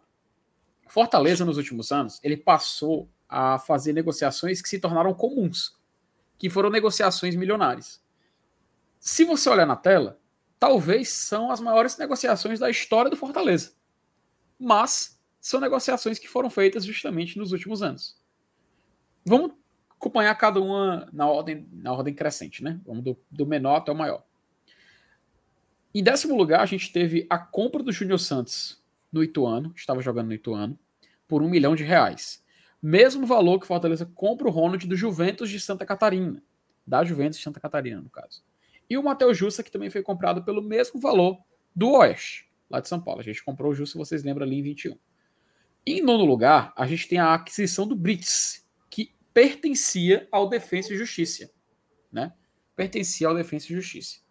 Até o, Matheus está perguntando aqui se ele não era da Ponte Preta. Pois é, ele jogava na Ponte Preta, Matheus, mas o passe dele era do Ituano, era vinculado ao Ituano. Mas na época ele realmente jogava na Ponte, ele jogou a Série B na Ponte naquela oportunidade. O Brits, ele, o André, ele e o André Luiz, inclusive. Ele e o André Luiz, muito bem lembrado. O Brits, ele jogava no Defensa e Justiça. Na Argentina, a gente lembra muito bem, meio do ano de 22, Fortaleza adquire pagando 1 milhão e 68 mil reais. Landázuri foi adquirido do Independiente Del Valle por 1,1 milhão. E a gente lembra também dessa aquisição. Em sétimo lugar, Edilson, a gente tem o Sebadios e o Zé Wellison, que custaram 1 milhão e 200 mil. O Sebadios vindo do Deportes Quindio, lá da Colômbia, e o Zé Wellison foi adquirido diretamente com o Atlético Mineiro. Atlético Mineiro. O Edinho, ele foi o sexto colocado.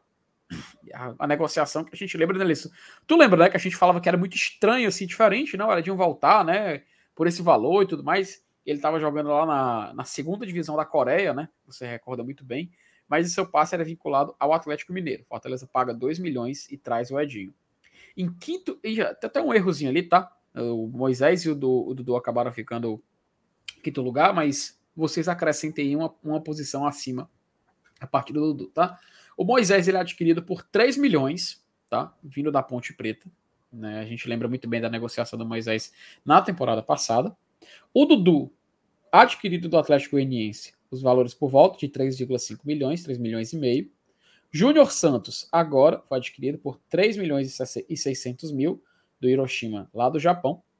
É, o, só, ah, só uma coisa, é, o Marcos Sampaio está dizendo aqui que o Brits era do União Santa Fé. Sim, ele estava jogando União Santa Fé, mas aparentemente a negociação de, com ele, o passe dele parece que a maioria era de lá. Mas qualquer coisa, você, você pode trazer a informação correta, Marcos. O importante são os valores. Acho que o importante são os valores, mas deixa eu registrar aí a mensagem do Marcos.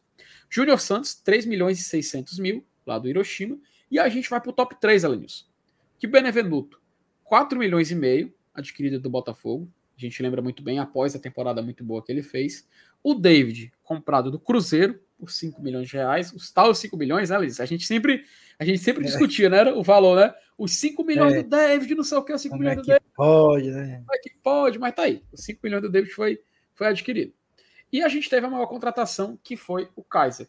A Renata Érica lembra, né? Quanto foi o Lucero e Pochettino. Ainda não atualizei o valor do Pochettino aqui, tá? Foi por até o Alex Garcia lembra aqui. E o Lucero não foram, não foi divulgado o valor exato, Elinis. Por não ter a divulgação oficial exata do valor, eu preferi deixar de fora, tá? Mas só deixar registrado também tem esses outros dois atletas que ainda faltam também colocar na lista. E o Kaiser foi adquirido ali por 6 milhões, Elinis. A gente lembra, né? Do Atlético Paranaense. Foi a contratação mais cara que acabou não dando certo. E aí, Elenilson, a gente vem para esse debate, né? Que olha como se tornou comum esse tipo de contratação no Fortaleza, né? Comum, cara. Uma contratação de meio, de meio de temporada é milionária, né? Uma contratação no Fortaleza, montar um time para poder jogar Cearense e Copa do Nordeste também é milionária. E esse tipo de construção vai se tornando padrão, né? Fortaleza vai fazendo esse tipo de negócio daqui para frente e vai se tornando comum, né, Levis, acima de tudo. Inclusive, queria saber um pouco de você desse método, né? Desse método que, apesar da gente não ter assimilado, da gente, pô, o cara custa milhões, pô. A gente não pode gastar dinheiro dessa forma, não. Mas é o padrão, é o comum, é o novo normal do Fortaleza Esporte Clube, né, Lenilson? É exatamente a questão da que, que, eu falei, né? A gente tem que se acostumando com isso. É, a, a, às vezes, é, é, eu, eu acho até natural, né? Que o torcedor se assuste e tal. É porque é, até bem pouco tempo a gente não tinha condições de ver esse tipo de notícia, esse tipo de informação. O Fortaleza agindo tão assim podemos dizer, tão ativamente no mercado, com tanta força, com tanto ímpeto. Né? E, e, a gente vendo isso agora, é, é, é, natural que fique com o pé atrás, que fique temeroso, né? Que fique achando que, que ai, caralho, está sendo, tá sendo irresponsável, isso não vai dar certo, tá gastando com que não deve e tal. Mas assim, cara, a gente tem que só colocar na cabeça que, que é, é, é essa mudança de patamar que tanto a gente é, cobra, que tanta gente espera, que tanta gente sonha. Um, um, um dos itens, um dos critérios, um dos ingredientes é isso. É você ir com força para o mercado, de, de, uma forma bem avassaladora mesmo. Então, faz parte. Ah, mas vai que não dá certo. Pô, quem é que ia adivinhar, por exemplo, que o Kaiser não ia dar legal no Fortaleza. É impossível. Eu tenho certeza aqui que ninguém foi contra a contratação do Kaiser na época que o Fortaleza divulgou e na época que o Fortaleza encaminhou é, o, o, pagamento, a contratação. Então, todo mundo, todo mundo criou expectativa muito massa e gostou. Não deu certo. Faz parte do futebol. O futebol tem, tem, tem essas nuances. Né? Tem esses, esses, essas surpresas, tanto de um lado positivo como do lado negativo também. Mas assim, é, quando você faz o trabalho bem feito e, e planejado, é, é, é, esses, esses pontos fora da curva que acontecem de forma inesperada e eles, eles se tornam exceções à regra. E é isso que a gente tem que fazer. A gente tem que tornar a regra. A gente se dá bem, a gente dá certo, a gente contratar bem. E contratar caro. Essa é a regra que a gente quer impor. Que a gente quer se acostumar. Então, eu acho que tá no rumo certo, tem que ser por aí mesmo. Pois é, cara. E só, e só fazer um, uma rápida observação aqui. O Rafael lembrou que faltou o Pacheco. Faltou, é. O Pacheco foi, é. ele, ele foi comprado por 2 milhões, né? É. Foi dois, foi dois. Era assim. O Ceará era para vender por um e pouco, né? Mas a Fortaleza pagou algumas pendências que, que o Ceará devia para o Pacheco. A Fortaleza adquiriu por volta de 80% de direitos econômicos dele, se não, se não me falha a memória. Mas foi 2 milhões que ele acabou custando. E é mais, uma, mais um investimento bilionário, né, Lenilson? E isso, cara, como você falou e como a gente está ponderando aqui, faz parte dessa evolução e é claro. é o novo normal, né? A gente tem que dizer. Cara, Elenilson Fortaleza já é um time que está há cinco temporadas na primeira divisão. A gente não pode viver só pegando jogador emprestado, velho. A gente claro. não pode viver só pegando e, jogador que diminu, custa um milhão. Diminuiu bastante, né? Pois é, um jogador que custa o máximo um milhão, um milhão e meio. Cara, a gente não pode mais pensar dessa forma É, é necessário investimentos à altura. Elenius, imagina 2022 do Fortaleza sem o Moisés. Aí eu te digo, os 3 milhões que o Fortaleza pagou no Moisés, foi um investimento que valeu a pena? Claro. É, é, é até burrice a gente dar outra resposta. É óbvio, são investimentos que vão sim trazer retorno. É claro, existem furadas, a gente tem. A nossa maior contratação foi uma grande furada. Não teve retorno técnico, não teve retorno financeiro ainda, mas é um ativo do clube. É um jogador que pode ser negociado. E cabe ao Fortaleza continuar emprestando o Kaiser até ele se valorizar um certo valor que talvez não seja igual, não vai repor tudo, mas a gente pode conseguir recuperar uma grana. Faz parte do futebol, cara. Esses investimentos fazem parte do futebol. E aí, você pode gastar 6 milhões num cara que dá errado, ou você gasta 3 milhões num cara que dá certo.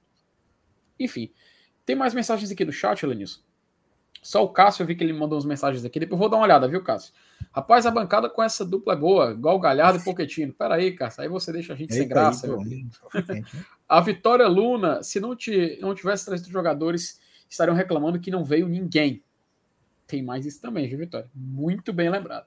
Tatiel Macedo, Fortaleza mudou de patamar financeiro tão rápido que uma grande parte da torcida ainda não acompanhou esse crescimento. Tá? O Alisson Paiva também falou algo parecido. Gato escaldado tem medo de água fria. Nossa torcida sabe o que passou e não queremos isso novamente. Por isso sempre ficamos receosos. Fala aí o Alisson. Acho que isso é Natural. muito verdade. Muito verdade. A gente fica com medo de acontecer a mesma coisa com o Kaiser, né, cara? Quando a gente. Mas olha o David, por exemplo, nisso.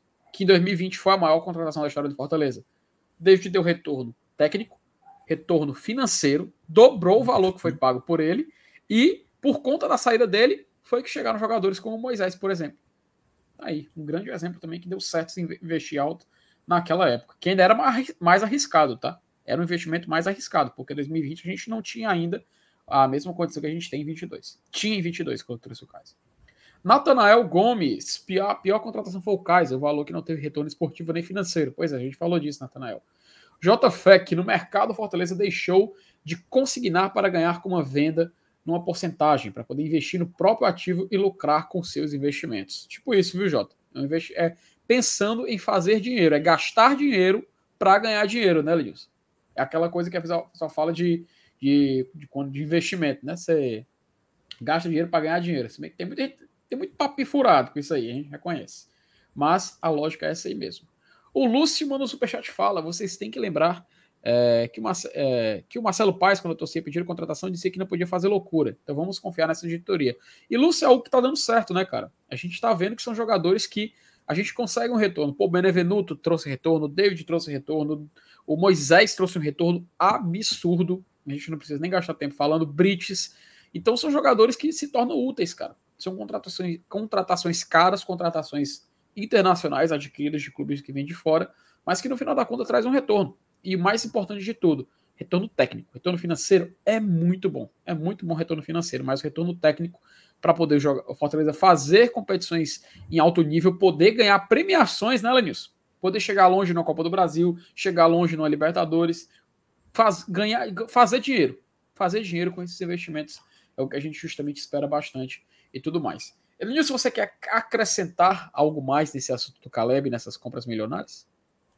Não, eu, o que eu tinha de falar eu já falei. Eu acho que mexe muito com essa questão do patamar, né? Não adianta ficar batendo nessa, nessa tecla. É, e vou só finalizar achando que, pô, tomara que dê certo, né?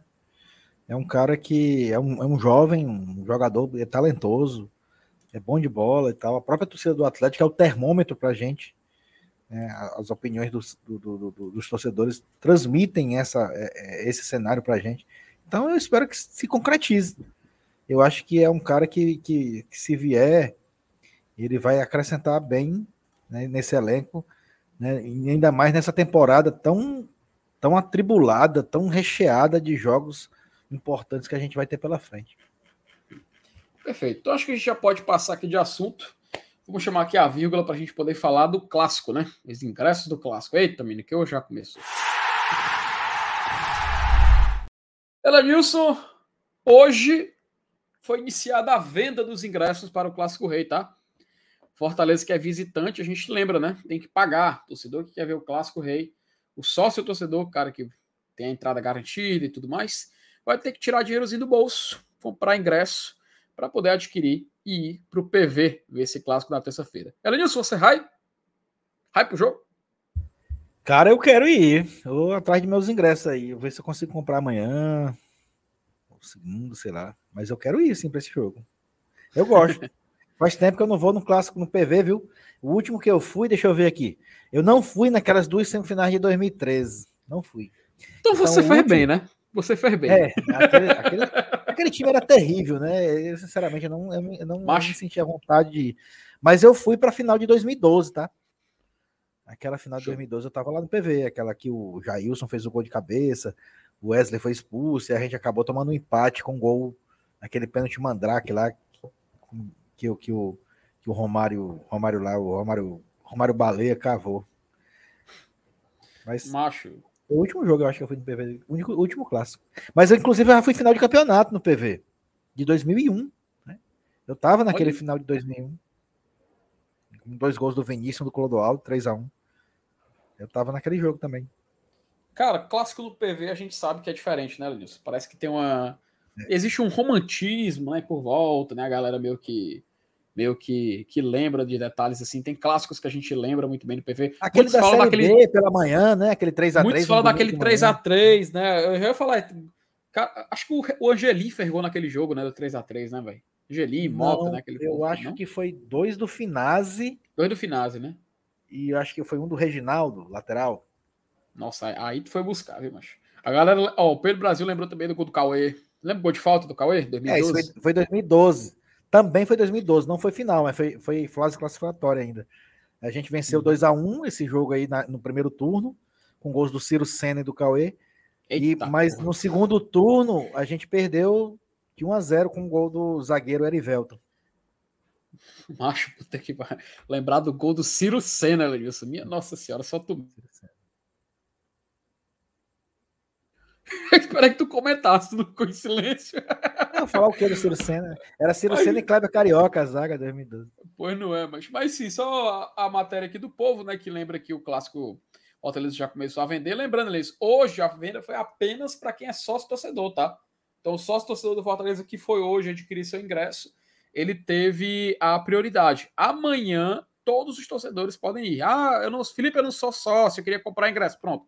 Amanhã, dia 4, sábado, você já pode ir é, nos pontos de venda comprar, tá? Fazer, adquirir o seu ingresso para poder acompanhar o Clássico Rei. E aí, Elenilson, vamos só noticiar aqui rapidinho, né? Onde a pessoa vai ter que ir para poder comprar, né? Os locais de venda. Tá aqui, ó. Onde comprar os ingressos. Aqui na matéria do povo eles fizeram uma listinha para facilitar a vida. Nas lo na loja do PC, loja Conceito, e nas lojas 19 e 18 do Gran Shop Messejana e do Norte Shop Bezerra, tá? Então é aí que vai ser. Rapaz, é meu, o Pedro Brasil mandou umas fotos, Lenilson, lá do, ah, da loja é. Conceito. É... Deixa eu ver se eu consigo Agora colocar é, aqui. Repórter, repórter fotográfico, né?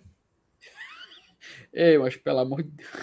É, nossa, ei, mano, tem uma. Ei, ei Pedro Brasil, tem uma foto aqui que eu não vou colocar, não, mas pobre do, pobre do homem todo todo desengonçado caminhando aqui, mas pelo amor de Deus, vai expor o pobre do rapaz. Bota só da, da, da, da movimentação, da fila. Pronto, é, vamos só. Pedro Brasil, não sei não. Ei, mas eu, eu fiquei com pena agora do pobre do rapaz, mas, mas vou colocar aqui na Não, ele, ele, ele tava lá nas cadeiras no jogo contra o Atlético. Ah. Eu tava lá na, tava na cabine com o Saulo, o Saulo desceu, ficou lá perto conversando com ele. E ele só mostrando a cerveja para mim. E, e ir lá no bar comprar um e trazer para mim que era bom nada, né? Disse, é, você é vamos tomar uma. Eu disse, vamos. Eu, cadê? Eu... eu tô tentando tirar o cara da foto aqui, tá dando não, pelo amor de Deus. Minha nossa senhora, deixa assim mesmo, então. Eu vou, eu vou mostrar só outra foto, porque não é o principal pobre do rapaz, mas. Eu vou colocar essa outra foto aqui pra galera acompanhar. Mas, além disso, muita fila, tá? Fila é muita, viu? O faltou foi procura pra galera comprar ingresso. Colocar, compartilhar aqui a tela com, com a turma que tá, tá está acompanhando a live. Hoje, na foto Conceito, loja Conceito, lá na Santos Dumont, a turma foi encher nisso, comprar. Vixe, é só, aqui é quando eu acho que o Pedro Brasil já tinha chegado ali na, na entrada, né? Mas a turma lotou aqui, realmente compareceu. Vai dar um bom público, viu? Vai dar, uma, vai dar um bom público lá no, no Clássico Rei do PV. Fotos registradas pelo repórter Pedro Brasil, diretamente da Avenida Santos Dumont, Lenilson Dantas. Olha aí, mano, tá, tá parecendo centro de convenções aí na época da, da vacina. Pelo amor de Deus, macho. Olha a referência que tu faz, macho. é muito sem futuro, mano. Pelo amor de Deus. Mas, ah, Brasil. Vamos continuando aqui. Rapaz, peraí. Ah, tá. O pessoal falando uma coisa eu pensando que era agora. O pessoal falando no chat o negócio, eu pensei que era agora. Um assustar outro, pelo amor é de amanhã, Deus. macho. É amanhã. Macho, raparei que coloquei um olho aqui do lado aqui, eu, minha Nossa Senhora. Mas assim, é, isso, isso, aí, isso aí é os palpites. A, a, a, turma gosta de brincar com perigo, a verdade é essa. O pessoal fica falando, ah, palpite, é palpite. Ah, aí vai, vai e dá, dá, dá merda na hora e o time lá apronta contra, contra os outros, né? Não, mas, mas enfim, é Copa do Nordeste, a gente fica de olho, qualquer atualização, a bolinha vai pintar na tela. E assim, isso. Só para encerrar esse assunto aí dos ingressos, né, macho? Acho que vai lotar, né? Nosso setor do PV. Acho que a gente vai ter ali 12 mil pessoas exatas fechado. Assim, do lado de lá eu não sei, mas do nosso acho que a gente vai conseguir ver tudo, né? Acho que sim, cara. Apesar do preço tá meio salgado, né? 60 conto. Macho, isso aí, a gente é não falou do preço, né? Elenilson, é. diga aí os preços aí para quem está acompanhando a nossa live e o preço dos ingressos. Eu, eu vi só o mais barato, que é 60, 30. Mas eu acho que, que também lá no amarelo inventaram um setor especial também, né? dividiram para ficar 80, 80 reais, eu acho. Uhum. É tipo, colocaram um, um, um, setor mais elitizado e devem separar com alguma divisão, algum, algum, algum cordão, sei lá. Lá, lá, deve ser lá no cantinho do amarelo, né? Perto já das cadeiras. Para ficar mais isolado. Não sei, mas aumentaram o preço lá. Mas mas para a gente, é, é, o que importa é só esse, né? Porque a gente não vai ter acesso às cadeiras sociais, é, setor visitante. Inclusive, é, o, o, Saulo, o Saulo até já falou, na, na, já deu o spoiler, né? Sim. No pós-jogo contra o Atlético, que a gente vai fazer esse pós-jogo do Clássico Rei, mas não vamos fazer do PV, tá? por questões de é, segurança, né? Porque as cabines lá onde a gente fica para transmitir o, o esquenta e o pós-jogo, ele, ele é de livre acesso às cadeiras sociais, que é onde Exatamente. estará a torcida do Ceará né, como mandante. E aí, para evitar qualquer tipo de problema, então, por questão uhum. de segurança mesmo, a gente preferiu, nesse jogo, não ir para o PV e fazer o pós-jogo, né, como a gente faz aqui as lives, cada qual nas suas casas e tal. Mas no, no jogo seguinte a gente volta ao normal. É, uhum. mas com relação ao ingresso, bicho, eu, eu acho que o valor ele, ele, foi um pouquinho esticado. Mas mesmo assim, Felipe, eu acredito que se o, o nosso lado não esgotar, vai chegar perto, tá? É, isso, isso, e só rapidinho, estou lembrando disso aí, é, é, a, gente, a gente não vai fazer direto do estádio, mas a gente vai fazer. Teremos aqui ao vivo, tá? Terminou o Clássico Sim, Rei, claro. a gente já começa a live, nem se preocupa, a gente já está com a equipe disponível. Aparentemente sou eu e o nosso o, o global do GT, que faria, faria a live junto com ele. E só aquela disso, rapidinho, uma matéria aqui do próprio Fortaleza, tá? Divulgou hoje, só, só rapidinho, bate pronto aqui. Carga de ingressos, né? Fortaleza vai ter 5.500 entradas à disposição, tá? Ceará vai ter só 6.500, ou seja, vai ser bem pareado. Sócio torcedor já explicou aqui que a compra seria hoje, para quem não é sócio é amanhã. Então, no ato da compra é necessário mostrar a carteirinha de sócio, tá? Quem tiver interessado aí, for valor de meia entrada. E a partir do dia 4 do sábado, como amanhã, todo mundo vai estar à disposição, até que não é sócio. Preços, Elenilson. Laranja visitante, 70, 60 inteira, 30 meia entrada. Setor amarelo, 60, 30 também. E tem o amarelo especial visitante, que é aquele ali do, do lado da social, né? Se não me fala a memória, né? Esse amarelo especial visitante. 80 é. reais inteira e 40 reais a meia entrada. Detalhe importante, a compra só é. poderá ser feita apenas em dinheiro. Tá esse amarelo especial visitante aí, é isso que eu tô imaginando. Eles devem ter feito uma divisãozinha ali num. Botaram umas, uns comes e bebes é. ali mais especial. Não, acho que comes e bebes também vai ter, não, né? É só pra, aí é foda, né? Pra isolar mesmo os tuchais. Na porra, tem que ter, né? Tem que ter uma diferençazinha. Aqui, rapidinho, os pontos de venda, né? Do, PC é das 10 da manhã às 6 horas da noite na Conceito, das 9 da manhã às 7 da noite, no Norte Shop Bezerra, das 10 da manhã às 10 da noite, e no Grand Shop Messejana, das 10 da manhã às 10 da noite. Tá? E lembrando nisso, não terá venda de ingresso no estádio.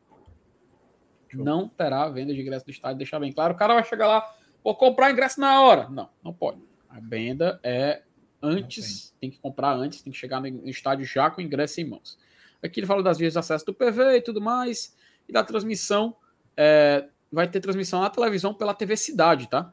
E no G, no GC, o canal do Grupo Cidade, no YouTube, tá? Então, quem não puder ir assistir o Clássico Rei no estádio, pode contar aí com a transmissão da TV Cidade.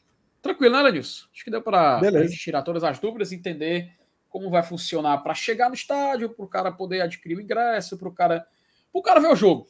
A gente resumir muito bem, resumir de uma forma direta, o cara assistir o jogo lá no PV. Então, Lenilson, antes de passar para o próximo assunto, acho que tem um superchat aí também, né, rapaz? Tony William, ele mandou mensagem.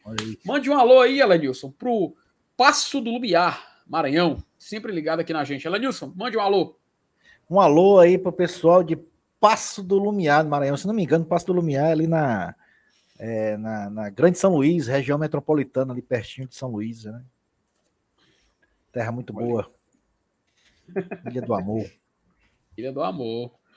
Ó, então agradecer ao Toninho, um abraço aí para todo mundo lá de Lumiar, no Maranhão. E o JFEC que foi uma pergunta, de novo, o Superchat. Valeu, JFEC, a gente agradece demais aqui o seu Superchat. News fica cravado como o último clássico do ano? Não, né? Não, tem o da Copa do Nordeste, pô. É, tem a Copa do Nordeste, cara. Inclu... Inclusive foi confirmada, Nilson, a data e vai ser no Castelão, né? É, já vai ser no Castelão, sim. CBF confirmou, cara. CBF já. Até vou só colocar o, a manchete na tela, a gente não vai precisar ler que é muita matéria, mas só para confirmar para vocês, tá? Que a CBF confirmou o Clássico Rei vai ser no dia 5 de março, lá no Castelão, válido pela Copa do Nordeste. 5 de março, que vai ser num domingo, às seis e meia da noite, lá na Arena, tá? Confirmação da CBF sobre o Clássico Rei já projeta a reabertura da Arena, que passou por obras do gramado. Lembrando, antes desse Clássico Rei, a gente tem um jogo da volta contra o Deportivo Maldonado. E se o Fortaleza passar, Lenilson, pelo Deportivo Maldonado, vai ser Clássico é, Deportivo Maldonado. É, depois a gente joga o, a terceira fase da Libertadores. Quase que me falta o nome agora a terceira fase da Libertadores, que pode ser contra o Cerro Portenho, por exemplo, que é o time mais favorito para passar. Então, a gente pode ter um clássico rei, Lenilson, meio que abraçando essas datas aí do Fortaleza. Eita, mas você sofreu, viu? Temperozinho a mais, né, velho? Pouco, mãe. Ave Maria. Eita, Pense numa épocazinha que vai ser puxada, viu? Puxado, puxado. Mas aí é, é uma dor de cabeça é. para depois. Vamos pensar mas, depois é, disso aí. Quem, quem, manda, quem, manda, quem manda se classificar para competição importante, né? É por isso que Aí é foda. É, é uma preocupação boa. Eu queria ter essa preocupação, era todo ano, mano. Vou nem mentir. Não, é, é claro. Tu acha que. Tu, acho, tu prefere se preocupar com isso ou preocupar com quem é que vai pegar do grupo B? Da, da é? Ou então, é, né? não, não, tem, não tem jogo, não vou ter com que jogar. É muito melhor ter muito jogo para jogar do que não ter jogar. A gente, tantos anos, a gente passou é, chegava outubro, parecia, parecia aquela música. É, como era aquela música do Luiz Gonzaga? Setembro passou, outubro e novembro. Chega em dezembro, não sei o que é de nós, né? Era desse jeito, parecia o hino do Fortaleza essa música aí. É, hoje em dia não, hoje em dia é jogo atrás de jogo. E foram muitos anos decora dessa música. É. antes, antes de mudar de assunto, ele sabe pedir o Vanderlan, o Vanderlan pergunta: vai ter campeão hoje? Sim, vamos já já colocar na tela. E o Rafael Hatz, ela Nilson, mande um alô para Passo Fundo, na Bahia. Aí, aí, é. Não, Passo Fundo. Passo Fundo para cá é putaria, né, mano? eu quero que eu, eu dou de pactulência a mensagem, mas tu não é. cai aí na mensagem. Mas manda um abraço é, aí pro Rafael Hatz. Eu acho que Passo Fundo é no Rio Grande do Sul, né? Bahia. Ó, oh, rapaz. É exato. Ah, é, ele botou bar ali no final, né? Nem Nossa, notei isso. É só, se esse, só se esse bar dele aí é Buenos Aires. Minha Nossa Senhora, vinheta. Elenilson Fortaleza chegou em Natal. Já é Natal para Fortaleza, Elenilson Dantas? Já. Jingle é? Bell. Jingle... Como é? Jingle Bell, Jingle Bell. Mas é outro Natal, né? Natal do Rio Grande do Norte, não. Rapaz, meu Fortaleza já chegou, rapaz. E lá no GE, eles já fizeram até uma. Trouxeram para. Eles fizeram uma a, a lista né, de quem embarcou para poder chegar lá. E tem dois desfalques, tá? Vou colocar aqui na hum. tela para a galera poder acompanhar e a gente poder ler aqui junto e saber quem é o jogador. Eita, rapaz, não dá pra ler nada. Vamos lá. Fortaleza viajou, Sebadios e Abraão não viajaram, tá? Sebadios e Abraão não viajaram, mas a gente tem aqui a lista dos jogadores que viajaram para Natal. Goleiros, Elenilson. A gente teve João Ricardo e Fernando Miguel. Viajaram. Zagueiros, Beneveduto, Tite, Brites e Tinga. Tá? Fazer a zaga titular aí, apesar das ausências do Sebadio e Abraão. Laterais, Esteves, Bruno Pacheco e Dudu. Lembrando que o Tinga faz também a lateral. Estava na lista de zagueiro, mas também faz a lateral. Volantes e meias. A gente tem Sacha, Caio Alexandre, Hércules, Zé Wellison, Crispim, Poquetino, Samuel e Iago Pikachu. E no ataque. Ou seja, o Ronald também não viajou, né? É, ah, bem lembrado. Ronald não tá aqui na lista, tá? Muito bem lembrado. E atacantes, a gente tem Galhardo, Lucero, Romero, Romarinho, Júnior Santos e Pedro Rocha. Eu vi uma galera falando no chat que ele não tinha, mas o GS citou que ele viajou aqui, tá? Então, Alenilson, a gente já tem aqui os jogadores é, que viajaram e tudo mais. A gente já pode começar a conversar um pouco sobre isso, e eu acho que já serve como porta de entrada para a gente colocar aquele campinho que o Brasil aprendeu a amar, né? Acho que a gente já Bora pode lá. colocar aqui na tela para a gente poder começar a especular. Eu, eu vou logo dizendo que hoje, hoje vai ser na base do chute, viu? Como assim? Eu, eu não tenho a menor ideia do que o Voivoda tem na cabeça para esse jogo de amanhã. Eu imagino uma coisa, mas o Caba vem quando surpreende a gente. Mas vamos, eu, eu, vamos na, na fé, no que a gente acha que vai acontecer. Vamos na fé. Então vamos colocar aqui o campeão na tela para a gente poder começar a iniciar aqui os trabalhos. E assim, Elenilson, eu acho que essa questão do, do goleiro, até o um companheiro ali falou da questão do, do João Ricardo, será que ele joga e tudo mais. Eu acredito que não tem muito mistério, né, velho? Fernando Miguel para manter o é, ritmo. Não tem para ficar, é, não tem para ficar mudando o goleiro. Pois é, cara. E assim, eu entendo a galera que quer ver o quer ver o, o João Ricardo jogar e tal, mas, cara, a gente já tá dando minutos pro Fernando Miguel. Ele tem que manter essa minutagem para poder, quando chegar nesses jogos de grande apelo, né? Que é Ceará, que é contra o Bahia, Maldonado, a gente já tem um goleiro entrosado e já aquecido, né? Se é que a gente pode falar, usar esses termos. Então, acredito que Fernando Miguel não tem muito segredo e a gente pode até poupar tempo para debater essa questão do goleiro. Uhum. Vamos para a linha de zaga, né, Lenilson? A gente tem alguns, alguns desfalques, né? O Sebadios e o Abraão estão de fora não são opção para esse jogo, mas a gente pode já fazer aqui com o que a gente tem à disposição. De acordo com a lista dos relacionados, a gente tinha Benevenuto, a gente tinha Tits, Brits e o Tinga, que também faz essa função. Eu acredito, eu acredito que o Tinga faz a lateral e o Dudu não. Mas tem um detalhe. O Fortaleza ele tá meio que fazendo uma uma um vai e volta na escalação, né? Quem joga, joga um jogo, geralmente não tá jogando outro. Pois né? é. Quem não tá quem não tá jogando uma partida acaba entrando na partida seguinte. O Tinga foi titular no jogo passado. Nesse jogo, eu de novo, repito, eu preferi o, eu preferi o Tinga na lateral direita. Mas se ele manter o padrão, é Dudu. Elenilson, o que, que você acha que o Voivoda vai fazer? É, é o, o, o, o, normal aí, o titular, eu acho que seria o, o trio o trio TBT, né? Tinga, Benevenuto e Tite. Trio TBT? É, TBT. Tinga, Benevenuto e Tite. Rapaz, gostei, viu? trio TBT. Mas, mas, mas é, eu acho que vai ser Dudu. Eu acho que ele vai poupar o Tinga. Acho que o Tinga vai ser titular terça-feira no Clássico. Cara, eu vou, eu vou, eu vou dar razão para você, viu, Lenilson? Vou também colocar o Dudu por aqui. Talvez ele vá até. O Tinga, ele é diferente de goleiro, né? Que tem que aquecer e tudo mais. Jogador de linha a gente já conhece. Então, acho que realmente o Tinga ele é uma. uma... É bom, é melhor contar com o Tinga no clássico do que ter o risco de perdê-lo para ele.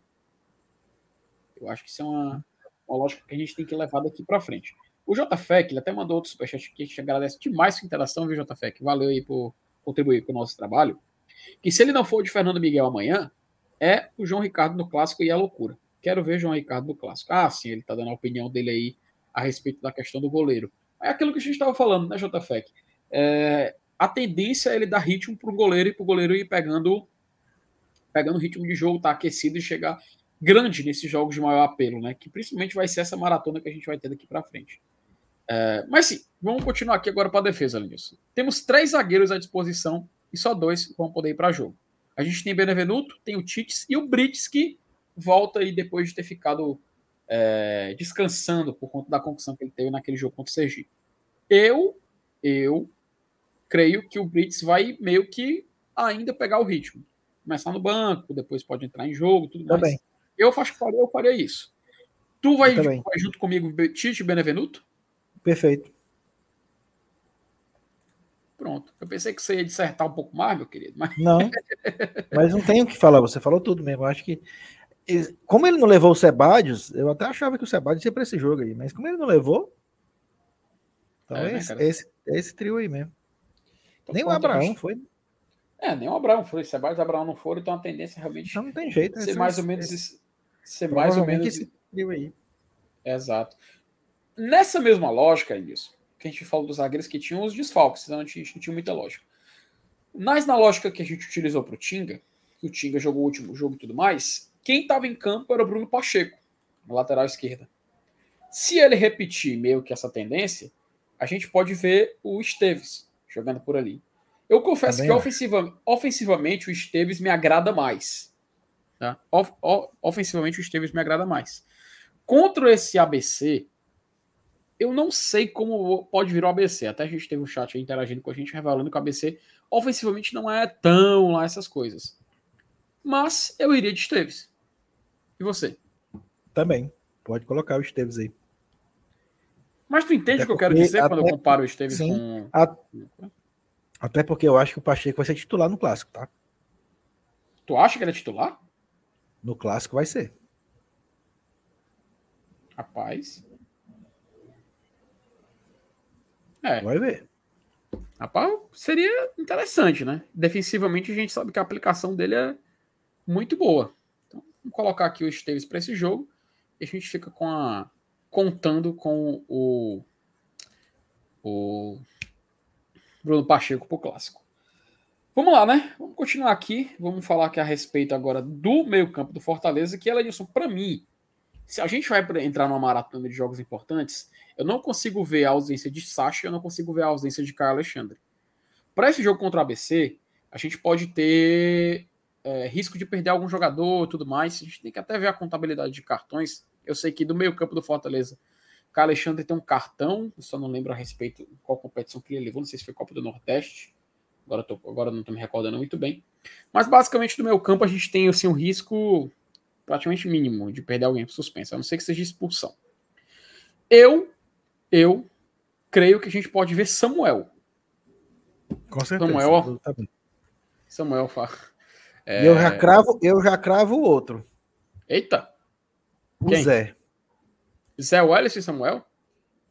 Eu, eu, acho que esses dois aí são dois titulares para amanhã. Tu acha que o Júlio César meio que cravou o meio campo aqui? Sacha, Zé Sacha, e Samuel? Zé e... É, cara. O Sacha. É provável, viu? Eu, eu vou com o Júlio César aí. Eu acho que o Hércules, o Hércules não vai para esse jogo de titular, não. Cara, é... nem o Caio. Eu vou, eu vou, contigo, eu vou contigo. Eu acho que eu vou contigo, Alice, porque talvez seja uma aposta segura, sabe? Eu sei que a, a pode ser assim um, um pensamento um pouco mais diferenciado, mas vou colocar aqui porque eu acho que vai ser uma aposta mais segura. Eu colocaria até assim o, o, Her, o Hércules, sabe, num jogo como esse. Não, não, vou mentir, acho que seria. Acho que vai poupar o Hércules, ó, cara. Pro clássico, né, velho? É. A, a, gente tem que lembrar, tem um clássico rei terça-feira, cara. Eu quero muito ganhar esse clássico. Muito ganhar esse clássico. Mas assim, por mim o meu campo tá, tá formado. Acho que por mim o meu campo tá formado. Podemos ir pro ataque, né, Lenilson? Elenilson? Elenilson? Perdemos Elenilson Dantas? Não faça isso comigo, Elenilson, pelo amor de Deus. Ih, rapaz, perdemos a Lenilson Dantas. Pobre ré aí, ó. Travou. Meu filho, desconecte e conecte de novo. Enquanto eu monto aqui o ataque do Fortaleza para a gente poder continuar. Eu acho, eu, eu, acho que a minha internet deu um, deu um pico aqui, mas já voltei. Aê, ele voltou, voltei, voltei. ele voltou, ele voltou, rapaz. Eu pensei que você tinha me deixado sozinho aqui, viu? Foi um, um, apenas um, um lapso tecnológico. Lapso tecnológico. Acontece, acontece. Então vamos aproveitar, vamos correr aqui, né? Pro ataque. Vamos lá. Vamos lá, vamos fazer esse ataque do Eita, Fortaleza. Agora é que o bicho vai pegar, hein?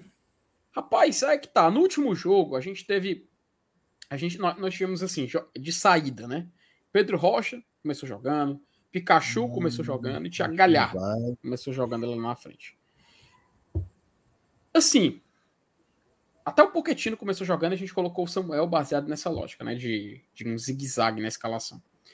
Algum desses jogadores, Pikachu, Pedro Rocha Galhardo, a gente, você acredita que a gente vai ver de saída? Vai ver começar jogando? Ou tu acha que a gente vai meio que apostar cara. nos substitutos? Eu acho que o Pikachu deve jogar. De saída mesmo? Sim. Eita, rapaz. Eu vou colocar aqui, eu acredito em você. Pikachu, então a gente Mas já coloca aqui. Nem Pedro Rocha nem Galhardo jogam, não. Tu acha, macho? Não. E quem é, que iria, quem é que iria no lugar? Pronto, vamos, vamos pensar aqui. Um, eu tenho certeza qual é. Eita, Romarinho. Quem? Romarinho. Cara, faz até sentido, tá? Faz até sentido o Romarinho aqui. Agora, o cara lá do meio é que eu tô em dúvida. Luceiro ou Romero? Véi, eu vou ser sincero. Eu acho que é Romero, viu? É, pode ser. É, porque fora de casa pode ser um ambiente mais hostil para um jogador estreante. A gente viu que o Lucero até que entrou bem, cara. O cara deu assistência no primeiro jogo dele, né? Meio que o Romero fez o gol que sei que ele naturalmente E, e outra coisa, fazer, né? Felipe, né? e, e, o pessoal fala do Júnior Santos aí. Eu, eu não sei, porque assim, eu acho, eu acho que o Júnior Santos não foi tão bem, assim como eu acho que o Voivoda queria que ele tivesse sido contra o Atlético. Uhum. Mas, dependendo. É, o problema é que, é problema, o problema é que o, o Pikachu é verminoso demais, macho. é? o, o, Pika, o, Pikachu, ele, ele não se quebra, ele não. Porque assim, eu acho que o, o podia ser um jogo pro Júnior Santos, né? No lugar do Pikachu, para dar um descansozinho pro Pikachu. É, cara, acho que você. Mas eu acho eu que segue isso mesmo. Não sei, velho. Assim. Eu acho que ele ainda vai botar o Pikachu, mesmo assim. Cara, eu vou seguir contigo, sabe, Alanis? Eu acho que não vai realmente vai seguir meio que esse padrão aí, vai ficar nessa, nessa ordem. Inclusive, para esse jogo contra o ABC lá no Frasqueirão, eu acho que é um time muito competitivo. Pô, cara, o Fortaleza vai, vai para um jogo podendo contar com, tipo, o Caio Alexandre quando for necessário. A gente tem o Galhardo oh. podendo entrar quando é necessário. Né? O, o, próprio Pedro Rocha que a gente colocou, o Lucero, não, se precisar se entrar. A, né? Se a escalação for essa aí, o banco vai ser Tu é doido, bicho. macho. Tu é doido, cara. Tu é doido. É muito acima, né, Lenilson? É, é incrível, né, cara? Fortaleza é muito. É, o, muito... o pessoal tá dizendo aí que acha, acha que o Júnior Santos vai jogar no lugar do Pikachu. Né? É. Ah, ver que o Thiago é, é, é falando, Eu né? já disse, é uma grande possibilidade. Eu até acho que, que seria o normal, mas eu não tenho certeza se o Voivoda vai fazer isso. Mas é normal, sim. O Júnior Santos sai titular aí nesse jogo. É, cara, então acho que realmente a, a gente pode ver aí uma, uma mudança daqui para frente. Mas assim, eu acho que para uma formação base, Elias, essa que a gente fez agora tá um desenho bacana. Por mim tá, tá. ok. Né? Por mim, esse, Por esse mim desenho também. Pro jogo. Eu acho que esse, esse time aí dava para encarar de boa. Dá. É aquela coisa, né? A gente não pode esquecer disso. A maratona começa. A maratona de jogos mais difíceis começa agora. É um time de Série B. A gente não cansa de falar isso porque é um fato que a gente tem que se atentar. Pois tem o Clássico Rei na terça-feira. Ainda tem o jogo contra o Bahia, que a gente vai fazer. Aí tem o jogo contra o CSA e tem os confrontos da Libertadores. Então, e assim, depois dos confrontos da Libertadores ainda tem outro Clássico Rei. outro Clássico Rei que a gente tem que também fazer. Então, de fato, vai ser uma sequência complicada, uma sequência que a gente tem que ter muita atenção. E cabe a Fortaleza está preparado para isso. Por mim tá ok, por mim tá um ótimo time, um time competitivo. A gente ainda tem grandes peças no banco. E ela, Nilson, pode, pode mandar pro homem? Pode dar o print e mandar pro homem? Pode tirar o print e mandar aí para ele, manda pro zap dele aí. Pronto, você tá dormindo aí essa hora. Acorda o homem aí. Pronto. Tá aqui dado o print aqui. Tá aí, mandar pro zap do homem. O homem deve estar dormindo, o homem tá em Natal, Nilson. Pelo amor de Deus, tá lá querendo sair, tá aí jantando é, já essa hora, né? Jantando lá em fora. Ponta Negra essa hora. Tu é doido, mas. E falar em jantar, Edilson, eu vou ser bem sincero, eu não jantei ainda. É mesmo? Não jantei já, ainda. Já, já comi um, um churrasquinho de gato ali. E, e tu não me chama pra uma corra dessa, macho? Tu mora longe, tu mora do outro lado da cidade, mano. Eu tenho culpa, macho, pelo amor de Deus. Ó, oh, é nessas horas que a gente conhece as amizades, viu? É Daqui que tu chega aqui na, na, na Aldeota Oeste. Mas vou. Aldeota Oeste pra porra. Mas no dia que você me convidar, eu levo umas carnes aí, a gente assa ali naquela é. churrasqueira que eu tô vendo ali atrás ali, que eu sei que é boa. Olha, Nilson, acho que a gente chegou aqui na. Aqui na, na reta final. Temos uma live? Temos uma live. Pô, rapaz. Ah, Nilson, só um detalhe, tem mais um assunto, tá? Tem mais um assunto hoje. E assim, antes de passar para esse assunto, tem um recado muito bacana, porque Copa do Nordeste, né, a gente vai, inclusive, vai ver um jogo de Copa do Nordeste, a galera se pergunta muito onde assistir, né? Ah. Onde assistir. E assim, existe um local que a gente pode ver a Copa do Nordeste. Você sabe onde é? One Football. Não, One Football, cara. Cara, a One Football é disso.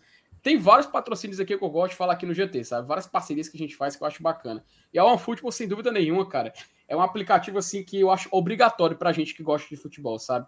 Cara, na OneFootball, a gente tem acesso, até vou colocar aqui a, a tela aqui pra gente poder acompanhar. A gente tem acesso a tempo real de notícias, placar, dado, estatística. Copa do Nordeste, a gente sabe que tá passando o jogo lá, né, Lenilson? A galera que gosta de Copa do Nordeste, que consome futebol da Copa do Nordeste, Copa do Nordeste, sabe que é importante a gente poder assistir e desse momento de incerteza, onde é que passa o jogo e tudo mais. Não, a futebol a gente sabe que passa lá, né, Luiz? Inclusive, o último jogo agora da, da, Copa do Nordeste, da Copa do Nordeste recentemente, a galera não conseguiu muito assistir, foi aonde? Foi na futebol e adquiriu o jogo lá pro, por R$10,90, se não me falha a memória. Muito bom o serviço. Cara, é um futebol. E outra coisa, Felipe, amanhã, hum. amanhã, 11h30 da manhã, tem Borussia Dortmund e Freiburg, pelo Campeonato Alemão. Tu acha que, tu, que, que, que, que, vocês que têm canal por assinatura aí vão assistir em canal por assinatura? Rapaz, eu recomendo demais a OneFootball, tá, Lenilson? Principalmente porque é um serviço de qualidade, um serviço muito bom. E assim, a, a, quando a gente baixa o OneFootball, eu sou consumidor, posso falar isso, a gente seleciona o clube de coração, já, já seleciona o Fortaleza. Na hora, notícia, estatística, escalação. Saiu a escalação, ó, já papoca na hora. Tu tá no estádio, chega a notificação, tu já olha, tá ali do lado de fora, já sabe de tudo. Então, aqui no link do Glória Tradição, tá? Aqui a gente, você pode clicar no link para baixar o OneFootball ou você pode fazer aqui Elenilson, aponta aí por QR Code do teu lado aí, ó. Aponta aí por QR Code aí, ó. Por outro lado, outro lado. Aponta aí, aponta, aponta pro outro lado, aponta pro outro lado. Pronto, aí, ó. E você pode baixar o OneFootball e fazer uso desse. Cara, é o melhor aplicativo de esporte do mundo. Então, vá lá, notícias em tempo real, placar, dado estatística, você sabe de conta, você sabe que tem na OneFootball e lá você pode conferir tudo, tudo sobre futebol e Fortaleza Esporte Clube lá, ok? E lembrando, né, Lenilson, vai começar agora Libertadores, né? Vai notícia importante, a gente precisa acompanhar em tempo real. A gente está ligado que na Futebol tem tudo isso. Então, baixe uma Futebol, vá conferir lá e o melhor aplicativo de esportes do mundo. Tem mais um detalhe aqui, Lenilson, que eu acho que vale a pena a gente, a gente comentar sobre aqui o Fortaleza, cara. A gente falou aqui da, da, da, da escalação e tudo mais. Colocar aqui na tela um artezinho que eu preparei, só para a gente olhar dos números dos jogadores nas, na temporada, tá? Eu acho muito bacana a gente olhar aqui. Tá um pouco um pouco difícil de enxergar, então eu vou dar aqui um pouco de zoom e a gente vai poder ver focando em cada jogador, tá? Aqui, Elenilson, a gente tem a lista dos jogadores do Fortaleza utilizados até o momento nessa temporada, tá? E assim a gente vai poder tirar uma média e entender tudo como está funcionando. Olha que interessante. De goleiros, a gente tem o João Ricardo e o Fernando Miguel. O João Ricardo, ele, perdão, o Fernando Miguel foi utilizado em cinco partidas e o João Ricardo em uma. Interessante a gente comparar. Quando a gente olha para a zaga, e só, só um detalhe, tá? Só para traduzir o que está escrito ali em cima. Em J, a gente vê jogos. Em GM, a gente vê gols marcados. AS, assistências. CA, cartão amarelo. E onde tem um V, é cartão vermelho, tá? O do, da zaga, Lenilson. Vamos comparar, olha que interessante, dos jogadores utilizados da defesa. Tinga, ele atuou em cinco jogos e deu uma assistência, uma participação em gol. O Sebadios atuou em quatro partidas, mas ele não teve participações em gols e nem teve cartões. O Benevenuto fez o mesmo número de jogos que o Sebadios até o momento. O Lucas Esteves, ele atuou em três partidas e deu uma assistência. Interessante esse número do Lucas Esteves, inclusive, quando a gente compara com o Bruno Pacheco. Também fez três jogos, mas não teve participações em gols e nem levou cartão. O Abraão jogou um jogo e levou um cartão amarelo, que foi o pênalti contra o Barbalha. A gente lembrou muito bem, né, Lenilson? o Brits vem logo em seguida aqui, com dois jogos, mas os dois jogos ele não completou. A gente lembra que os dois jogos que o Brits acabou fazendo, ele não, ele não, não completou, e aí foi machucado e tudo mais. A gente espera que ele possa finalizar finalmente uma partida por agora. O Caio Alexandre vem em seguida. O Caio Alexandre, Elenilson, números excelentes, tá? Excelentes. Cinco jogos, um gol, duas assistências e um cartão amarelo. Até agora na temporada. O Hércules, dos jogadores de meio campo, é o que mais atuou, tá? Fez seis jogos e fez dois gols, tá? Hércules, lembrando aqui também, é o jogador que mais fez gols aqui e o segundo jogador que mais fez gols ao lado do Silvio Romero, perdendo só para um que a gente vai falar já já. E ali do lado, a gente tem o Lucas Sacha, que fez três jogos e não teve mais participações em gols ou cartões. Mas a gente sabe que os outros números dele são muito positivos. Daqui do outro lado, a gente continua. O Zé Wellison, ele fez quatro partidas e não tem participações em gols e nem cartões. O Crispim jogou duas partidas. A gente tem que lembrar que teve uma lesão no meio do caminho, né, Lenilson? Do, do Crispim nesse Sim. meio tempo. Mas ele fez um gol. Tem um gol marcado. E isso eu acho muito bacana da gente relembrar. O Samuel, olha que legal os números do Samuel, Lenilson. Um cara que é jovem, a gente sabe que está em formação ainda. Muito participativo. Mas muito participativo das quatro, jogos, quatro partidas que ele fez um gol marcado, uma assistência e é o cara que mais tomou cartão também, tá? Dois cartões amarelos também nesse meio tempo, nesse recorte que a gente está vendo por aqui. O Poquetino, que é tipo assim, Elenilson, absurdo. O cara veio de fora, outro país. Dos três jogos, ele já fez um gol e deu duas assistências. Ao lado do Caio Alexandre, ele é o jogador que mais deu passo para gol no Fortaleza até agora. E ele só jogou três jogos. O Caio Alexandre jogou cinco. E ele já tem números iguais ao do Caio Alexandre muito, muito bom a gente saber de um jogador desse tipo. O Ronald fez dois jogos, mas está zerado nas outras, nas outras estatísticas. O Galhardo também jogou todos os jogos do Fortaleza até aqui e é o artilheiro do Fortaleza na temporada, tá? Três gols marcados e uma assistência. Jogador que tem mais participações em gols também. Quatro participações em gols. Silvio Romero tem cinco jogos e fez apenas dois gols. Romarinho, cinco jogos zero gols, zero assistências e um cartão amarelo. O Moisés, a gente vê que ele se machucou no primeiro jogo, então não teve como ele melhorar os seus números. Iago Pikachu, seis partidas, também jogou todos os jogos. E tem um gol, uma assistência e dois cartões amarelos, tá? Do lado do Caio Alexandre, jogador que mais recebeu cartão. Júnior Santos jogou das partidas, mas ainda não pontuou nas outras estatísticas. E a gente tem o Lucero, que tem um jogo e já deu uma assistência. Elenilson, muito bacana a gente ver como o Fortaleza está distribuído, né? Eu acho muito bacana a gente comparar esses números, porque a gente vê como não tem um jogador assim que está disparado em gols, por exemplo. Um jogador que está disparado em assistência. Até um, poucos jogos atrás, Fortaleza estava com oito gols, oito jogadores diferentes, cara. E a gente, é, claro que melhorou. É, é, é, a gente não, não vê assim um, um, um foco, né, num, num atacante num jogador dependência, né? Que a gente fique dependendo do cara para fazer gol. Isso é interessante por conta disso, né? Tá bem espalhado aí, tanto as assistências como os gols. É, a gente vê então uma rotatividade, uma participação bem coletiva com relação a essa, essa questão do quesito ofensivo. Tem o seu lado positivo, repito, né? É, é, a gente não ficar dependendo unicamente de um, de um jogador, de um artilheiro e tal que às vezes isso pode complicar o cara ficar fora, machucou, então tá suspenso, aí a gente já fica naquela, ixi Maria, quem, quem é fazer os gols hoje, né? Quem é fazer gol hoje? Uhum. Isso a gente não é, esse problema, pelo menos por enquanto a gente não tem, porque tá bem dividido, tá bem dinâmico, né? essa questão aí do, do da, da, força ofensiva do clube. Ó, o João Lira comentou algo que eu acho que vou fazer isso também, viu, João? Que não é o caso de pensar também na tabela, mais uma informação, a pré-assistência, bem lembrado, Eita. tá? É uma informação bacana, vou, vou tentar depois fazer a, a pesquisa, colocar também na tabela, porque serve para a gente entender, também entender essa questão da construção, né, Lenilson? Porque não necessariamente é. Fortaleza. Por exemplo, o Romarinho, ele não tem assistências e nem gols marcados, mas o gol contra o Barbalha nasce da jogada do Romarinho. Ele vai naquele lado direito do campo, ele dá um uhum. passe para dentro da área. Pra dentro da área, o, perfeito. O Galhardo domina e de calcanhar toca pro, pro Pochettino fazer o gol, o gol da vitória. Ali, o Romarinho estaria pontuando, Elenilson, com uma pré-assistência. Como não foi uma assistência, só o Galhardo ganhou essa estatística e é justamente a assistência que está ali na tabela indicando isso. Eu acho que é interessante, eu acho que é bacana também de acrescentar, porque acrescenta, né, Liz? Porque a gente vê que justamente Fortaleza, uma característica muito bacana, essa distribuição. Tem um detalhe também, gostaria de citar, os jogadores que acabaram, de, é, acabaram estreando né, nessa temporada. Bruno Pacheco, por exemplo, três partidas, o Lucas Esteves, três partidas. Entendeu, Ledilson? Seis jogos na temporada, cada um fez um jogo. Eu acho muito interessante a gente prestar atenção nesses detalhes. Outro detalhe também é o do Dudu. Olha os jogos que o Dudu fez. Em algum momento, ele, é claro, o Ginga fez cinco jogos, o Dudu três, eles meio que coexistiram, substituiu o outro, tudo mais, eu, eu acabo entrando, jogando ao mesmo tempo. Mas é bacana a gente ver como também tem essa questão. Então, além disso, eu acho que a palavra que define a utilização de elenco do Fortaleza é distribuição. É um elenco equilibrado. Não sei se você concorda, não sei se você tem algo mais a dizer também sobre isso. Não, concordo, cara, concordo sim.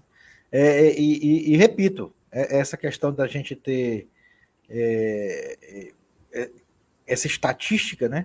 Ela só corrobora com a questão da, da, da homogeneidade da, do coletivo e, e, assim acaba sendo um mérito que da comissão técnica, né? Principalmente do Voivoda, de poder estar tá gerindo essa situação aí no clube. Pelo menos a gente está falando isso no começo de temporada, é verdade. A gente fez agora uhum. o quê? Cinco, seis jogos no máximo, né? Então ainda estamos caminhando. Mas já é um retrato, né? Você tem uma amostragem inicial do que está acontecendo, do, dos números que, que estão pautando a situação do Fortaleza hoje. Ah, mas o Fortaleza até agora não enfrentou nenhum time de Série B. O primeiro vai ser o ABC. Tudo bem, beleza. Mas a gente está no início de temporada. Lembrando, mais uma vez, né, que o Fortaleza não fez amistosos. A gente, a gente já engatou né, a nossa temporada com jogos oficiais.